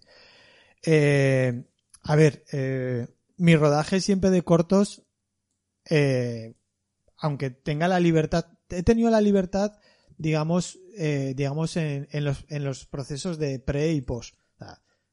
Porque los preparo muy tranquilamente. Tengo que decir, soy muy huevón. O sea, lo hablamos mucho con, con otro compañero que hemos nombrado, con Staregui, que a veces me dice, te envidio la tranquilidad con la que a veces, Iván también es de mi escuela de, de tranquilidad. Sí, sí, de desde luego, sí, sí. de que yo puedo estar con un corto y, por ejemplo, puedo empezar un corto rewind y, y estar un año entero eh, desde que empiezo a tener la idea, me pongo a escribir, empiezo a pensar con Malena, le comento, vamos a hacer un dossier, lo preparamos, reescribo, tal. voy con un proceso. tal. El rodaje ya es diferente. El rodaje sí que eh, me encuentro en la situación de que siempre he trabajado con muy, muy bajo presupuesto y entonces eh, lo tengo que ajustar a, a muy pocos días, o sea, tres o cuatro jornadas. Entonces, eh, en esos tiempos estaba acostumbrado de rodaje, o sea, rap- rodaje súper rápido, rodajes de 20 o 25 planos diarios. Eso Y es sí, mucho. y algún día hasta más. Llegaba un locos, locos, locos. Yo creo que hubo una jornada que llegué a tirar 30. O sea, eso ya muy loco. Qué kamikaze eres. Pero no te decía en plan el director de foto, eh, nos estamos pasando, estos son muchos. No, a ver. Bueno, es que eh, había que acabarlo, de es que, modos. sí, es que la cuestión es que hay, o sea, hay que contarlo. O sea, había que acabarlo. O sea, entonces era como. Mm. Entonces, en ese. A ver, es duro. Eh, Es, es duro. ¿Grabasteis los episodios de forma cronológica, por ejemplo? Eh, no, no, Vale. no. Eh, se Vale. grabó. eh, comenzamos con la fábrica. Ujú. eh, tuvimos eh, dos semanas que eran de noche. La primera semana fue entera de noche y se rodó todo lo que tenía que ver con el interior de la fábrica, donde van las chicas, que eran todas las intros, y parte del capítulo último, 6, que también sucede en la fábrica. Pero se aprovechó y porque había que aprovechar mucho las localizaciones y se exprimió al máximo porque eh, la localización que era un, era una nave abandonada que en el que hacían paintball de este de dispararse Hostias. y lo reconvertimos en una fábrica textil como abandonada Con los maniquís por ahí. con los maniquís Maniac, influencias de Maniac. Sí, de Maniac. Y, y luego se aprovechó que había una especie de zona al lado, Ajá. que era como una especie de lugar muy asqueroso, que era una cuadra de caballos, pero que además se usaba de palomar, el hombre que lo tenía allí. Joder. Y entonces eso se usó para el capítulo 1 para la secuencia del sótano. Ya, ya sé. Entonces que reconstruimos una cuadra en un sótano. Ajá. Entonces, De hecho, yo creo que te dije, esto seguro que es el mismo emplazamiento. Me dijiste tú, lo es, pero es una puta cuadra. Yo, la cuadra, ¿Cómo? sí, Digo, sí, sí. joder. Fue en los días, eh, yo creo que fue la noche más dura de rodaje, porque fue la última noche. Eh, tengo que decir que el lugar era asqueroso, o sea, no os podéis imaginar el olor La última noche, eh, antes de los reshoots o la última noche total. de la última noche de esa semana, Vale, del que ajá. estábamos de noche, que rodamos todo en la fábrica. Y entonces, eh, era durísimo, o sea, porque el, el lugar, el olor era insoportable. O sea, ah, y entonces, y además se levantaba un polvo que había de Un polvo la- que olía. Mm. Que se, No, y es que ya se metía por la nariz, se metía en los ojos, ya de las palomas. Era muy desagradable el sitio. llevando, ayudaba, ¿eh? llevando a tus actrices al extremo, ¿eh? Sí, yo, creo que al, al rollo del acting ayudaba. Al acting daba más motivación el sitio y tal. Entonces, y, y entonces yo creo que ese día fue de los días más duros. Más Joder. duros, sí. Oye, que no hemos hablado, para el, para el que no lo sepa, cuéntanos qué es este terror.app. Nos hemos puesto a hablar aquí y hay que meterle a la gente el gusanillo de que vea, de que vea Claro, esta serie. Es una aplicación que lo que hace es elegir al azar a cinco personas. Aquí escoge a cinco, a cinco chicas.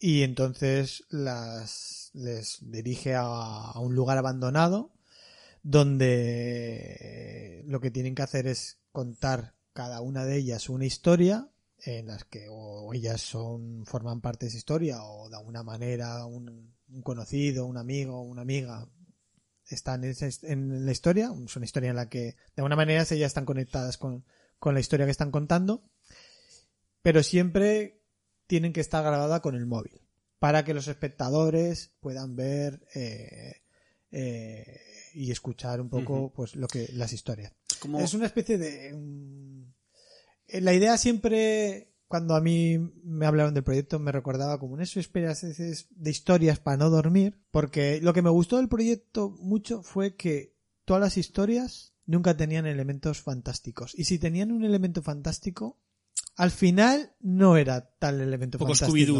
Dijéramos Sí, era- que parece que era un deja terror- entrever que pasa algo, algo sobrenatural, normal, pero en realidad... pero realmente sí. luego es un terror más psicológico Yo cotidiano soy muy fan ¿eh? de las de las series o películas estas que cuentan varias historias de terror. Soy muy fan. Y esto, lo, lo bueno que tiene esta serie es eso, que son como cinco pequeñas historias eh, cortitas que parece incluso que no llegan a acabar, te dejan Sí. un poco ahí, ¡ay! a mitad del, del, del orgasmo eh, cinéfilo, y en el último capítulo, en el sexto, eh, se intenta dar un, un sentido común a, A a todo. ellas. Y eso es, eso es bastante guay. Son tus, oh, te estás sacado un historias de la cripta aquí en pleno, dos historias de la cripta millennial. Sí, sí, sí, era un millennial. Sí, era una historias de la cripta o una historia para no dormir, pero un rollo más millennial, más y con el elemento de, de la aplicación, del, del móvil, para hacerlo más que moderno, más... tendréis que ver la serie para saber cómo acaba y Sí, sí, cuál es cuál es este rollo. Y eso ya que has hablado un poco de que estabas con muchas actrices pues eso aquí tenemos desde gente como Nerea Camacho que posiblemente Mm. es la cara que más os pueda sonar. También a Guiomar Puerta Carmen Clement Sara Jiménez, o Jiménez. Que pone ahí, me, me he equivocado yo Jiménez Mireya Oriol, Carla Campra y, o, o María de Nati, entre muchos Entre otros muchos. actores y, Sí, sí. y actrices. Eh, oye, ¿qué tal trabajar con un elenco tan grande? Porque a mí, yo creo que de tus, tu mejor característica siempre ha sido eh, lo visual más que lo actoral, porque, o sea, siempre he visto que te centrabas mucho en, en lo visual en tus cortos y es lo que más me mola de ti, pero aquí has tenido que trabajar con muchos actores a la vez en pantalla, como Sí, cu- sí, cuando salen para- estas cinco actrices ahí. Sí, para mí eso fue un reto, un reto, sí, porque lo que dices, yo soy un director muy visual. Soy, siempre tiendo a, entonces, eh, aquí era un reto, para mí era un reto, enfrentarme a, a, a- incluso a tanto diálogo. O sea, porque eh, yo soy amigo de cortar diálogo. Me acuerdo que cuando ayer me mandaba los guiones yo decía, madre mía, qué, qué parrafadas aquí Que no, de diálogo. que no hablen tanto. Que no hablen tanto. De hecho, en tus cortos realmente hay muy escaso diálogo. Escaso diálogo. De hecho, se, se hablan hasta por WhatsApp, se hablan en, en esta, en la serie. Pero normalmente cuando yo escribo mis guiones, o sea, y, y que si, si son proyectos míos, o sea, intento eh, quitar diálogo, o sea, diálogo, o sea. Primero porque no soy dialoguista. Entonces, cuando eh, te pones tú como guionista, eh, y yo trabajo, pues cuando hago mis cortos como proyecto como guionista, claro, eh, siempre es como, esto es como hacer un, un- invitas a unos amigos a cenar, ¿vale? Pues sí, sí voy a, ese día voy a hacer la comida que, que realmente me, que, que sé hacer. Entonces, no me voy a poner a fabricar o a hacer una cena inventada que me pueda salir mal. Entonces, yo intento hacer guiones que, es algo- que, que- que- en los que me siento muy cómodo. Claro, tú, eres más, tú eres más Alexandra Ha que Woody Allen. Claro, tú lo, que haces, tú lo que haces son encuadres. Claro, entonces yo siempre que pienso y cuando empiezo a escribir y la gente cuando lee mis guiones siempre dice, hostia, son súper visuales, o sea, son como ver cuadros, pin, lo que dice Iván. Son todo casi descriptivos. Entonces, claro, para mí esto era todo un reto, cuando de repente me encontraba páginas de, hostia, todo guion, todo hablado, pu, pu, pu, hablado. uh.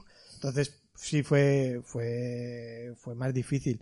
Y, y también porque al ser un rodaje rápido, pues tampoco teníamos tanto tiempo para, Para hacer probatinas. Ya que Para- no lo he hecho nunca, igual así es mejor. Si es Voy a probar sí. así. No, así. Vale, ya no, claro, había, sí, no, no tienes ese margen de, Mm. de maniobra de estar repitiendo muchas tomas o de ensayar tanto, entonces, pero, pero me gustó la experiencia, ¿eh? De, de trabajar así. Lo que he dicho antes, eh, era realmente mi gran reto por primera vez, Ajá. porque realmente esto era como conectar un corto, pero al día siguiente cuando terminas el corto, eh, normalmente descansas te, echas- te- vas a dormir, lo que hablábamos antes, ¿no? Ese, ese momento de, de, de, de que te terminas desconectando. Incluso Sí. yo cuando termino siempre estos rodajes, siempre termino diciendo lo mismo, que es no vuelvo a rodar nunca más en mi vida. Es que, eso- es que eso lo hemos dicho todos, yo O sea, creo, y es una, me- es una mentira. Y a la semana siguiente, normalmente a lo mejor quedamos Iván y yo a tomar un café y estoy y estamos diciendo, hostia, tengo un mono, me apetece rodar algo. Tengo un Incluso hab- proyecto en mente. y hablamos de decir, ¿y si rodamos algo así? Sí. Por rodar, ¿eh? Pero, Para Instagram. Sí. no, no, No, no, esto lo hemos hablado muchas veces. muchas veces. Todos los cafés terminamos diciendo, y si rodamos algo así, pero en plan, sin nadie, ¿eh? En tú y yo. Y, y- y dos más. Ah, ¿y dónde habrán ido esos proyectos? Pero no, no. De- de a- momento a ningún ningún- pero ahí camino. están. Están ahí, Ahí- ahí están ahí, siempre estamos ahí Siempre con esas están sí. conversaciones. Oye, y por ejemplo, en la serie que cada episodio creo que es un poco distinto, por eso está guay que cada uno le pueda gustar uno más o menos. Yo, por ejemplo, a mi modo de ver, eh, ¿Cuál es tu varias, eh, no te- luego te lo digo, te va, te va a hacer que te mojes tú, de hecho, por ahí va esta pregunta. Bueno, y me mojaré yo antes, venga. Pero eso, yo creo que el- hay mucho que va, puede ir camino alguno entre el thriller de terror, lo que parece que sea un cuento de fantasmas, algún otro. Sí. Uno que me gusta mucho es uno que parece una home invasion, pero al revés, o dan- dándole un giro. Igual eso jode un poco el episodio, pero bueno. Eh, O el capítulo del coche, que creo que antes hemos hablado un poco, que a mi modo de ver te viene como anillo al dedo, antes te lo he dicho, y te lo vuelvo a repetir.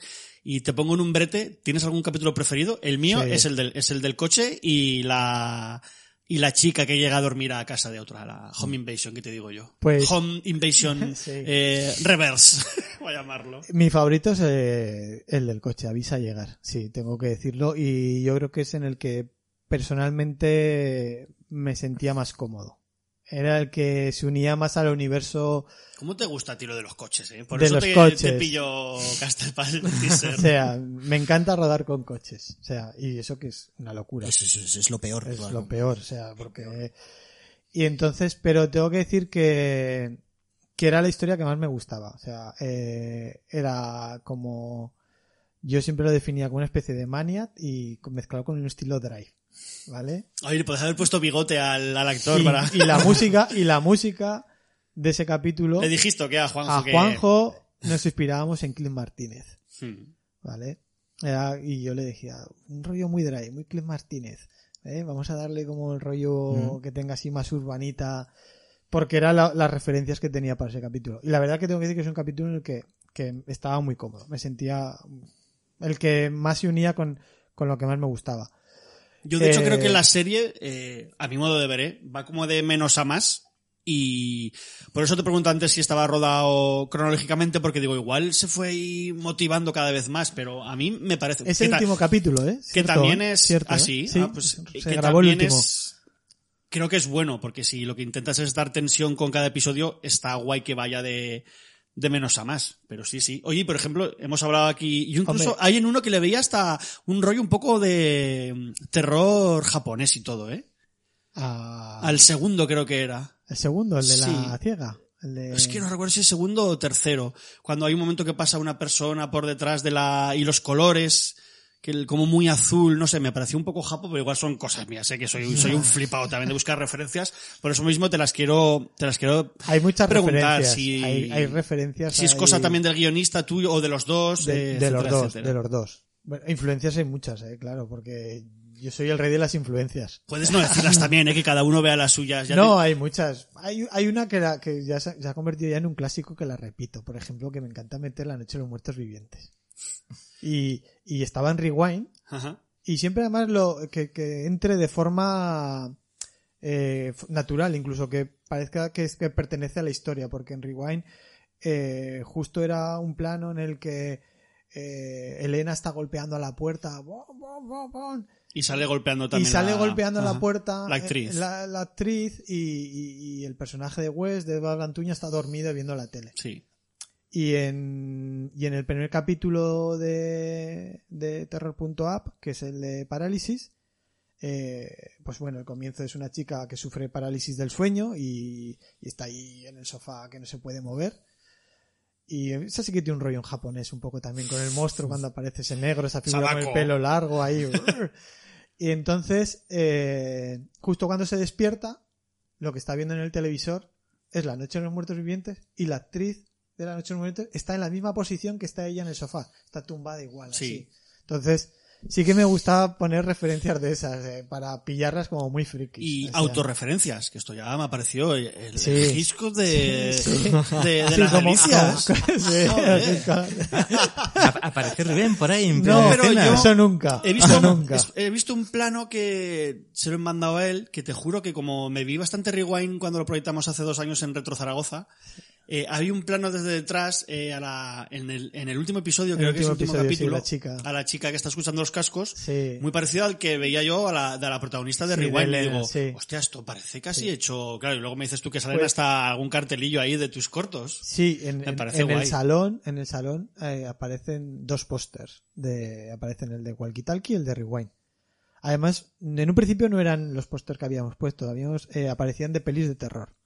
Y yo en mi friqueza había puesto que aparecía un cartel de Demons y El que, oh, el que te regalé. el que me regalaste Ah. iba a aparecer y otro cartel más que no recuerdo cuál era que además estaban escritos en el guion que los había escrito porque yo eso por ejemplo sí que eran detalles que yo cuando hablaba con con Oyer y creo que el otro era La cabaña en el bosque. Pero por el tema este jurídico de derechos de Sí, autor y tal, eh, no podíamos incluir esos pósters. No se podían poner. Entonces, yo dije, eh, ¿hay un problema en que salgan los pósters de mis cortos? De mis cortos? Y me preguntaron, ¿quién los ha diseñado? Digo, los he diseñado yo. Digo, no hay ningún problema. ¿Están diseñados por ti? Sí, están Ah. diseñados por mí. Entonces pusimos los, los, los, los, los, los póster. Y luego, eh, en la referencia del, del plano, eh, no es exactamente el mismo. Se parece. Pero es que ese plano sí que estaba en Rewind. Y estaba en el Story. Y fue un plano que quité. O sea, no lo rodé. No lo rodé porque fue ese momento en el que estábamos rodando y, y íbamos muy mal de tiempo aquel día en, en el, en rewind de tiempo, ya íbamos justitos. Y dije, fuera, eh, lo quito, me monta, Mm. no lo necesito. Me y me quedé, como sé cómo monto, eh, no, no, y me quedó, y, y me quedé con las ganas. Y dije, cuando estaba haciendo, porque esa, esa, por ejemplo, toda esa secuencia de todo eso se rodó con un story. Y, y lo dibujé. Y dije, quiero, esta vez sí que lo voy a rodar. Y esta vez lo rodé y lo metí. Oye, como, como hilo de fino, me cago en la Sí, leche. sí. Qué coña. qué otra. Entonces hay, hay por ahí cosillas y, Hmm. y no sé, seguramente hay más homenajes, ¿eh? pero seguramente ahora me olvido. Por hablar de Sí. algún aspecto técnico, y yo, por ejemplo, he de decir que me, me ha sorprendido, bueno, sorprendido, bueno, sí, iba a decir sorprendido bastante, el- la calidad del audio de, de la serie, porque si se entiende toda la perfección, Sí. y es que, eh, es que es uno de los, de los, de los grandes problemas de las producciones en España, que ves series en Movistar que cuestan millones y no se entiende lo que dicen los protagonistas o películas. Es como, tronco, eh, no sé, porque ¿qué pasa en España con el audio? Y, y en esta serie, yo no sé por qué, no sé si os reíais porque igual no sé, es cosa mía, pero yo creo que se entiende todo de, de la hostia. Igual Sí, que no, los claro. efectos de, eh, de sonido también funcionan bastante bien. Alguna vez igual un poco, este, incluso muy altos, pero me ha parecido que, vamos, chapó por quien haya hecho el sonido porque me parece que, que, Sí, que sí. guay, ¿eh? Sí, pues me alegro. sí. Sí, sí. No, ya te sí. digo, es que yo no sé qué serie hace poco estaba viendo, no voy a decir nombres, eh, en, igual incluso en, en Netflix hay series españolas, bueno, no lo sé. Hay una hace poco en la que sí que en los primeros minutos no Era- escuchas, no, no entiendes nada ni Era como, ni de de no es mal, que me, casi me tengo que poner subtítulos para una serie española. Yo, creo que el problema está en la mezcla, realmente es la mezcla. No es tanto que esté mal grabado. Es, es- Yo creo que sí, es, que no es es que un esté problema mal grabado. A veces tampoco, no sé si depende de la mezcla, también de las conversiones luego de algunas plataformas, que puede haber tantos procesos Sí. por el camino que... Sí, igual, que- igual la mezcla para 5.1 y luego te hace el Sí. propio televisión te hace un 2.1 y entonces ya Entonces- el canal se va al medio y no, no es Y nada. no oyes nada, sí. Ah, pues no. mira, igual sí que era una serie que ha estrenado en Netflix hace poco. Por hablar de otros aspectos técnicos que me moló, el diseño de producción creo que es bastante guay. De hecho, claro, por lo que sé que me has contado tú, sé que, que está aprovechado al máximo, ¿no? Los pocos recursos y creo que está muy guay, así como la, la fotografía también. O sea que, oye, que, que, que muy guay. Que me da la impresión de que con un presupuesto pequeñito se puede hacer algo, algo muy guay si se ponen muchas ganas. Claro, sí, sí. Es que el equipo era un equipo que te- teníamos muchísimas ganas todos. Para el 90% era nuestra gran primera oportunidad. Ajá. O sea, excepto por, pues había así que el ayudante de dirección, que sí que tenía muchísima experiencia, Álvaro, pero el resto era nuestra gran primera vez que nos dejaban algo así, no grande de, de, de proyecto de presupuesto, porque es, una serie low cost, pero, pero sí que había muchísimas ganas. O sea, lo- las ganas que se ponían eran tremendas a la hora de, de- y había que exprimir todo. Y bueno, y también yo creo que una de mis bazas, yo no soy muy amigo de darme halagos, soy el peor crítico que tengo, o sea, Que te, los, te los doy yo, tú dilo yo, yo luego te Claro, hago yo. porque, porque, o sea, soy el peor, o sea, siempre- todo lo que hago me parece horroroso. Pero sí que puedo decir que tengo una virtud siempre, que es un poco con la que me vendo, es que suelo sacar mucho partido de, de los pocos medios. A Es veces el, de, es- eres el Corman. Sí, intento ser un poco el Corman, sí, de, de, de una pequeña localización de tengo esto solo, esta esquinita, exprimirla hasta el máximo, hasta que parezca que aquello es mucho más de lo que realmente es. O sea, Claro, eso sí. te, y eso te lo da el, el pues, tu trabajo en los cortos, tío, es así. Es Sí, que has, sabido exprimir. Siempre se- los cortos eran así. Tío. Cuando Walkie Talkie parecía que estaba rodado en los monegros, en, en- pero en todos los monegros enteros, ah, cuando la gente le decíamos, no, es que no nos hemos salido de un círculo que estamos falseando todo el rato y es el mismo camino tirado desde tres puntos diferentes pues de mira, vista. yo, Claro. yo eso no Ah, lo sabía y guay. no, no nos movíamos, ¿no? Por, por temas de producción, eh, no nos movíamos de, de un, de un trozo muy pequeño. Porque De un desvío por el que no pasaban coches. Sí, ¿no? Era un desvío que iba hasta una ermita y, y estaba aprovechado al máximo. Pues lo mismo sucede aquí en la serie. O sea, no te habrás dado cuenta, pero eh, que cuente exactamente el capítulo 3, el capítulo 4 y parte del capítulo 1 Te lo voy a decir. La misma casa. están rodados en la misma casa. Pero no se- no se nota, No, no se se nota, nota. yo no, No me di nota. cuenta porque me lo dijiste Yo, tú. yo ahora que has empezado la frase Es- digo, va a decir eso. Es- pues no se nota. están no sé. rodados, es un estudio eh, que hay en Madrid, que se llama Madhouse. Y, y, De hecho, está muy guay que cada uno tiene su fotografía. Eso y está sí, a cada historia les dábamos siempre su estética. Incluso la fiesta, la fiesta, esa Halloween que están en esa discoteca, Sí, el capítulo número uno. el capítulo número uno, o sea, eh, se rodó en el propio estudio también. O sea, en un principio lo íbamos a rodar en la fábrica, pero no nos daba tiempo. Ya, ya incluso habíamos encontrado una localización dentro del lugar abandonado donde también íbamos a montar la discoteca. Porque había una zona así como ventanales, un rollo como con vidrios naranja, y dijimos, ah, esto tiene un rollo industrial, como de fábrica que esté por las afueras y tal. Y no nos dio tiempo, entonces tuvimos que pasarlo a la siguiente semana. Y entonces me dijeron, Rubén, aquí, ¿dónde podíamos rodarlo y tal? Y, y hablando con, con Adrián y con el director de arte. No os fuisteis a la Coliseum. pues. No nos fuimos. De repente vimos que, claro, de cuando termina el decorado y el propio edificio de la nave, había todas unas paredes en negro, muy rollo industrial, con tubos, eh, cosas, y dijimos, "Tío, si ponemos aquí cosas así atrezadas, de estas de Halloween, de en plan del chino, y un poco de humo, un poco de humo, El una humo, luz el estroboscópica, y, y venga, y que parezca que hay mucha gente. Entonces me acuerdo que, sea, Estabais vosotros bailando, pues. había gente, había unos pequeños figurantes, tampoco Sí. eran muchos, éramos, teníamos seis figurantes, y el resto lo que hacíamos era pasar gente del equipo muy cerca del objetivo de la cámara para que pum parezca que cruza y como Sí. aquello estaba montado en rollo por corte sin continuidad, o sea, parecía que había muchísima gente, pero realmente mm, Oye, os estamos- era una esquinita,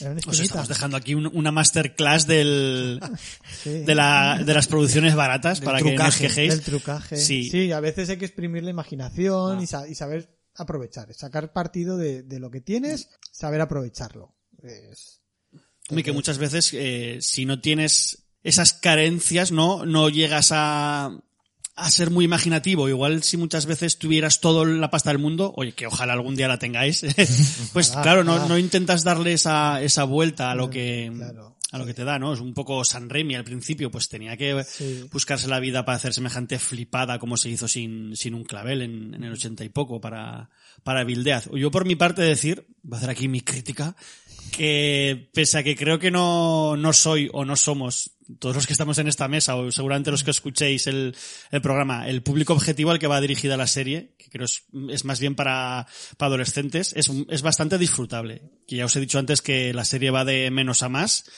y que el trabajo de Rubén y su equipo es, es excelente, como habéis podido oír todo el rato los que- lo que os está contando él y lo que os he podido decir yo, incluso Iván. Isaac no, porque, porque no se la ha visto. O sea, ya, se la verá y meto, meto de estranquis aquí el trocito algún día. Y oye, sobre todo que me, que me alegro por Fluxer que es- haya dado cabida a este tipo de proyectos de género en su, en su programación y a ver si les va bien y hacen más porque creo que es bastante curioso, ¿no? Que en plataformas digitales así como la suya, que es muy, muy digital de ver eh, a través de, de, de la web, eh, hagan cositas así. Y oye, te voy a preguntar, ¿te veías tú dirigiendo algo así? Si te dicen hace 10 años, voy a poner solo, no muchos, Rubén, dirígeme una serie de terror adolescente, haznos un, el Scream eh, patrio.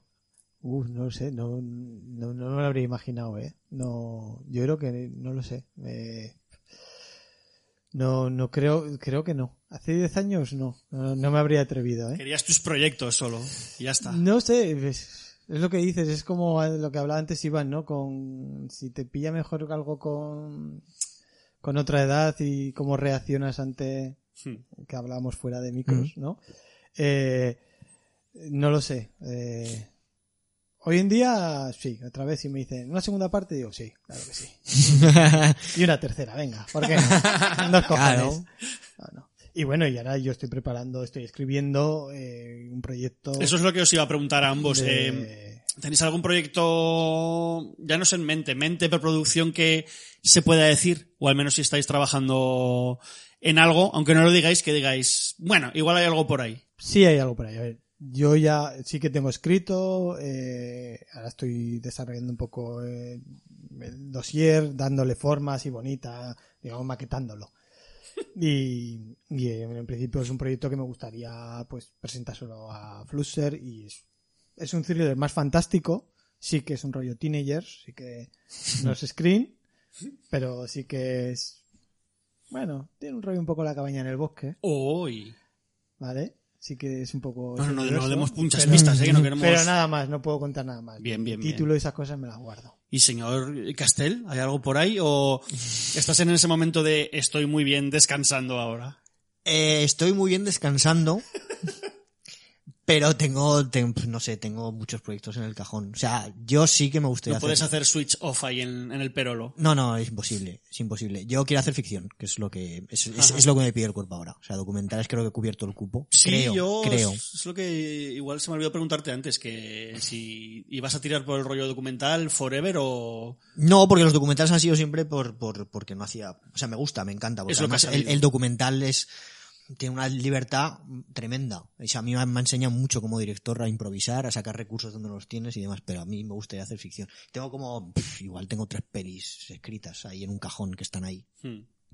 Bueno, igual ahora es el momento también, ¿no? De intentar aprovechar este éxito, vamos a decir así, o esta, esta subida ahí de, de Iván Castel desde el, voy a decir anonimato, hasta, hasta ver, verte ahí ahora reflejado en, en plataformas digitales como Movistar Plus y en cine, igual ahora es el momento de que te den esa oportunidad y de que vean que, joder, que lo haces de, de puta madre. Y yo por mí, The Rise of the Castle. The Rise of the Castle, ahí, ahí está. El, ¿cómo, ¿Cómo era el título en castellano? Que no me acuerdo. La ya. rebelión de los La Incas. rebelión de Castel.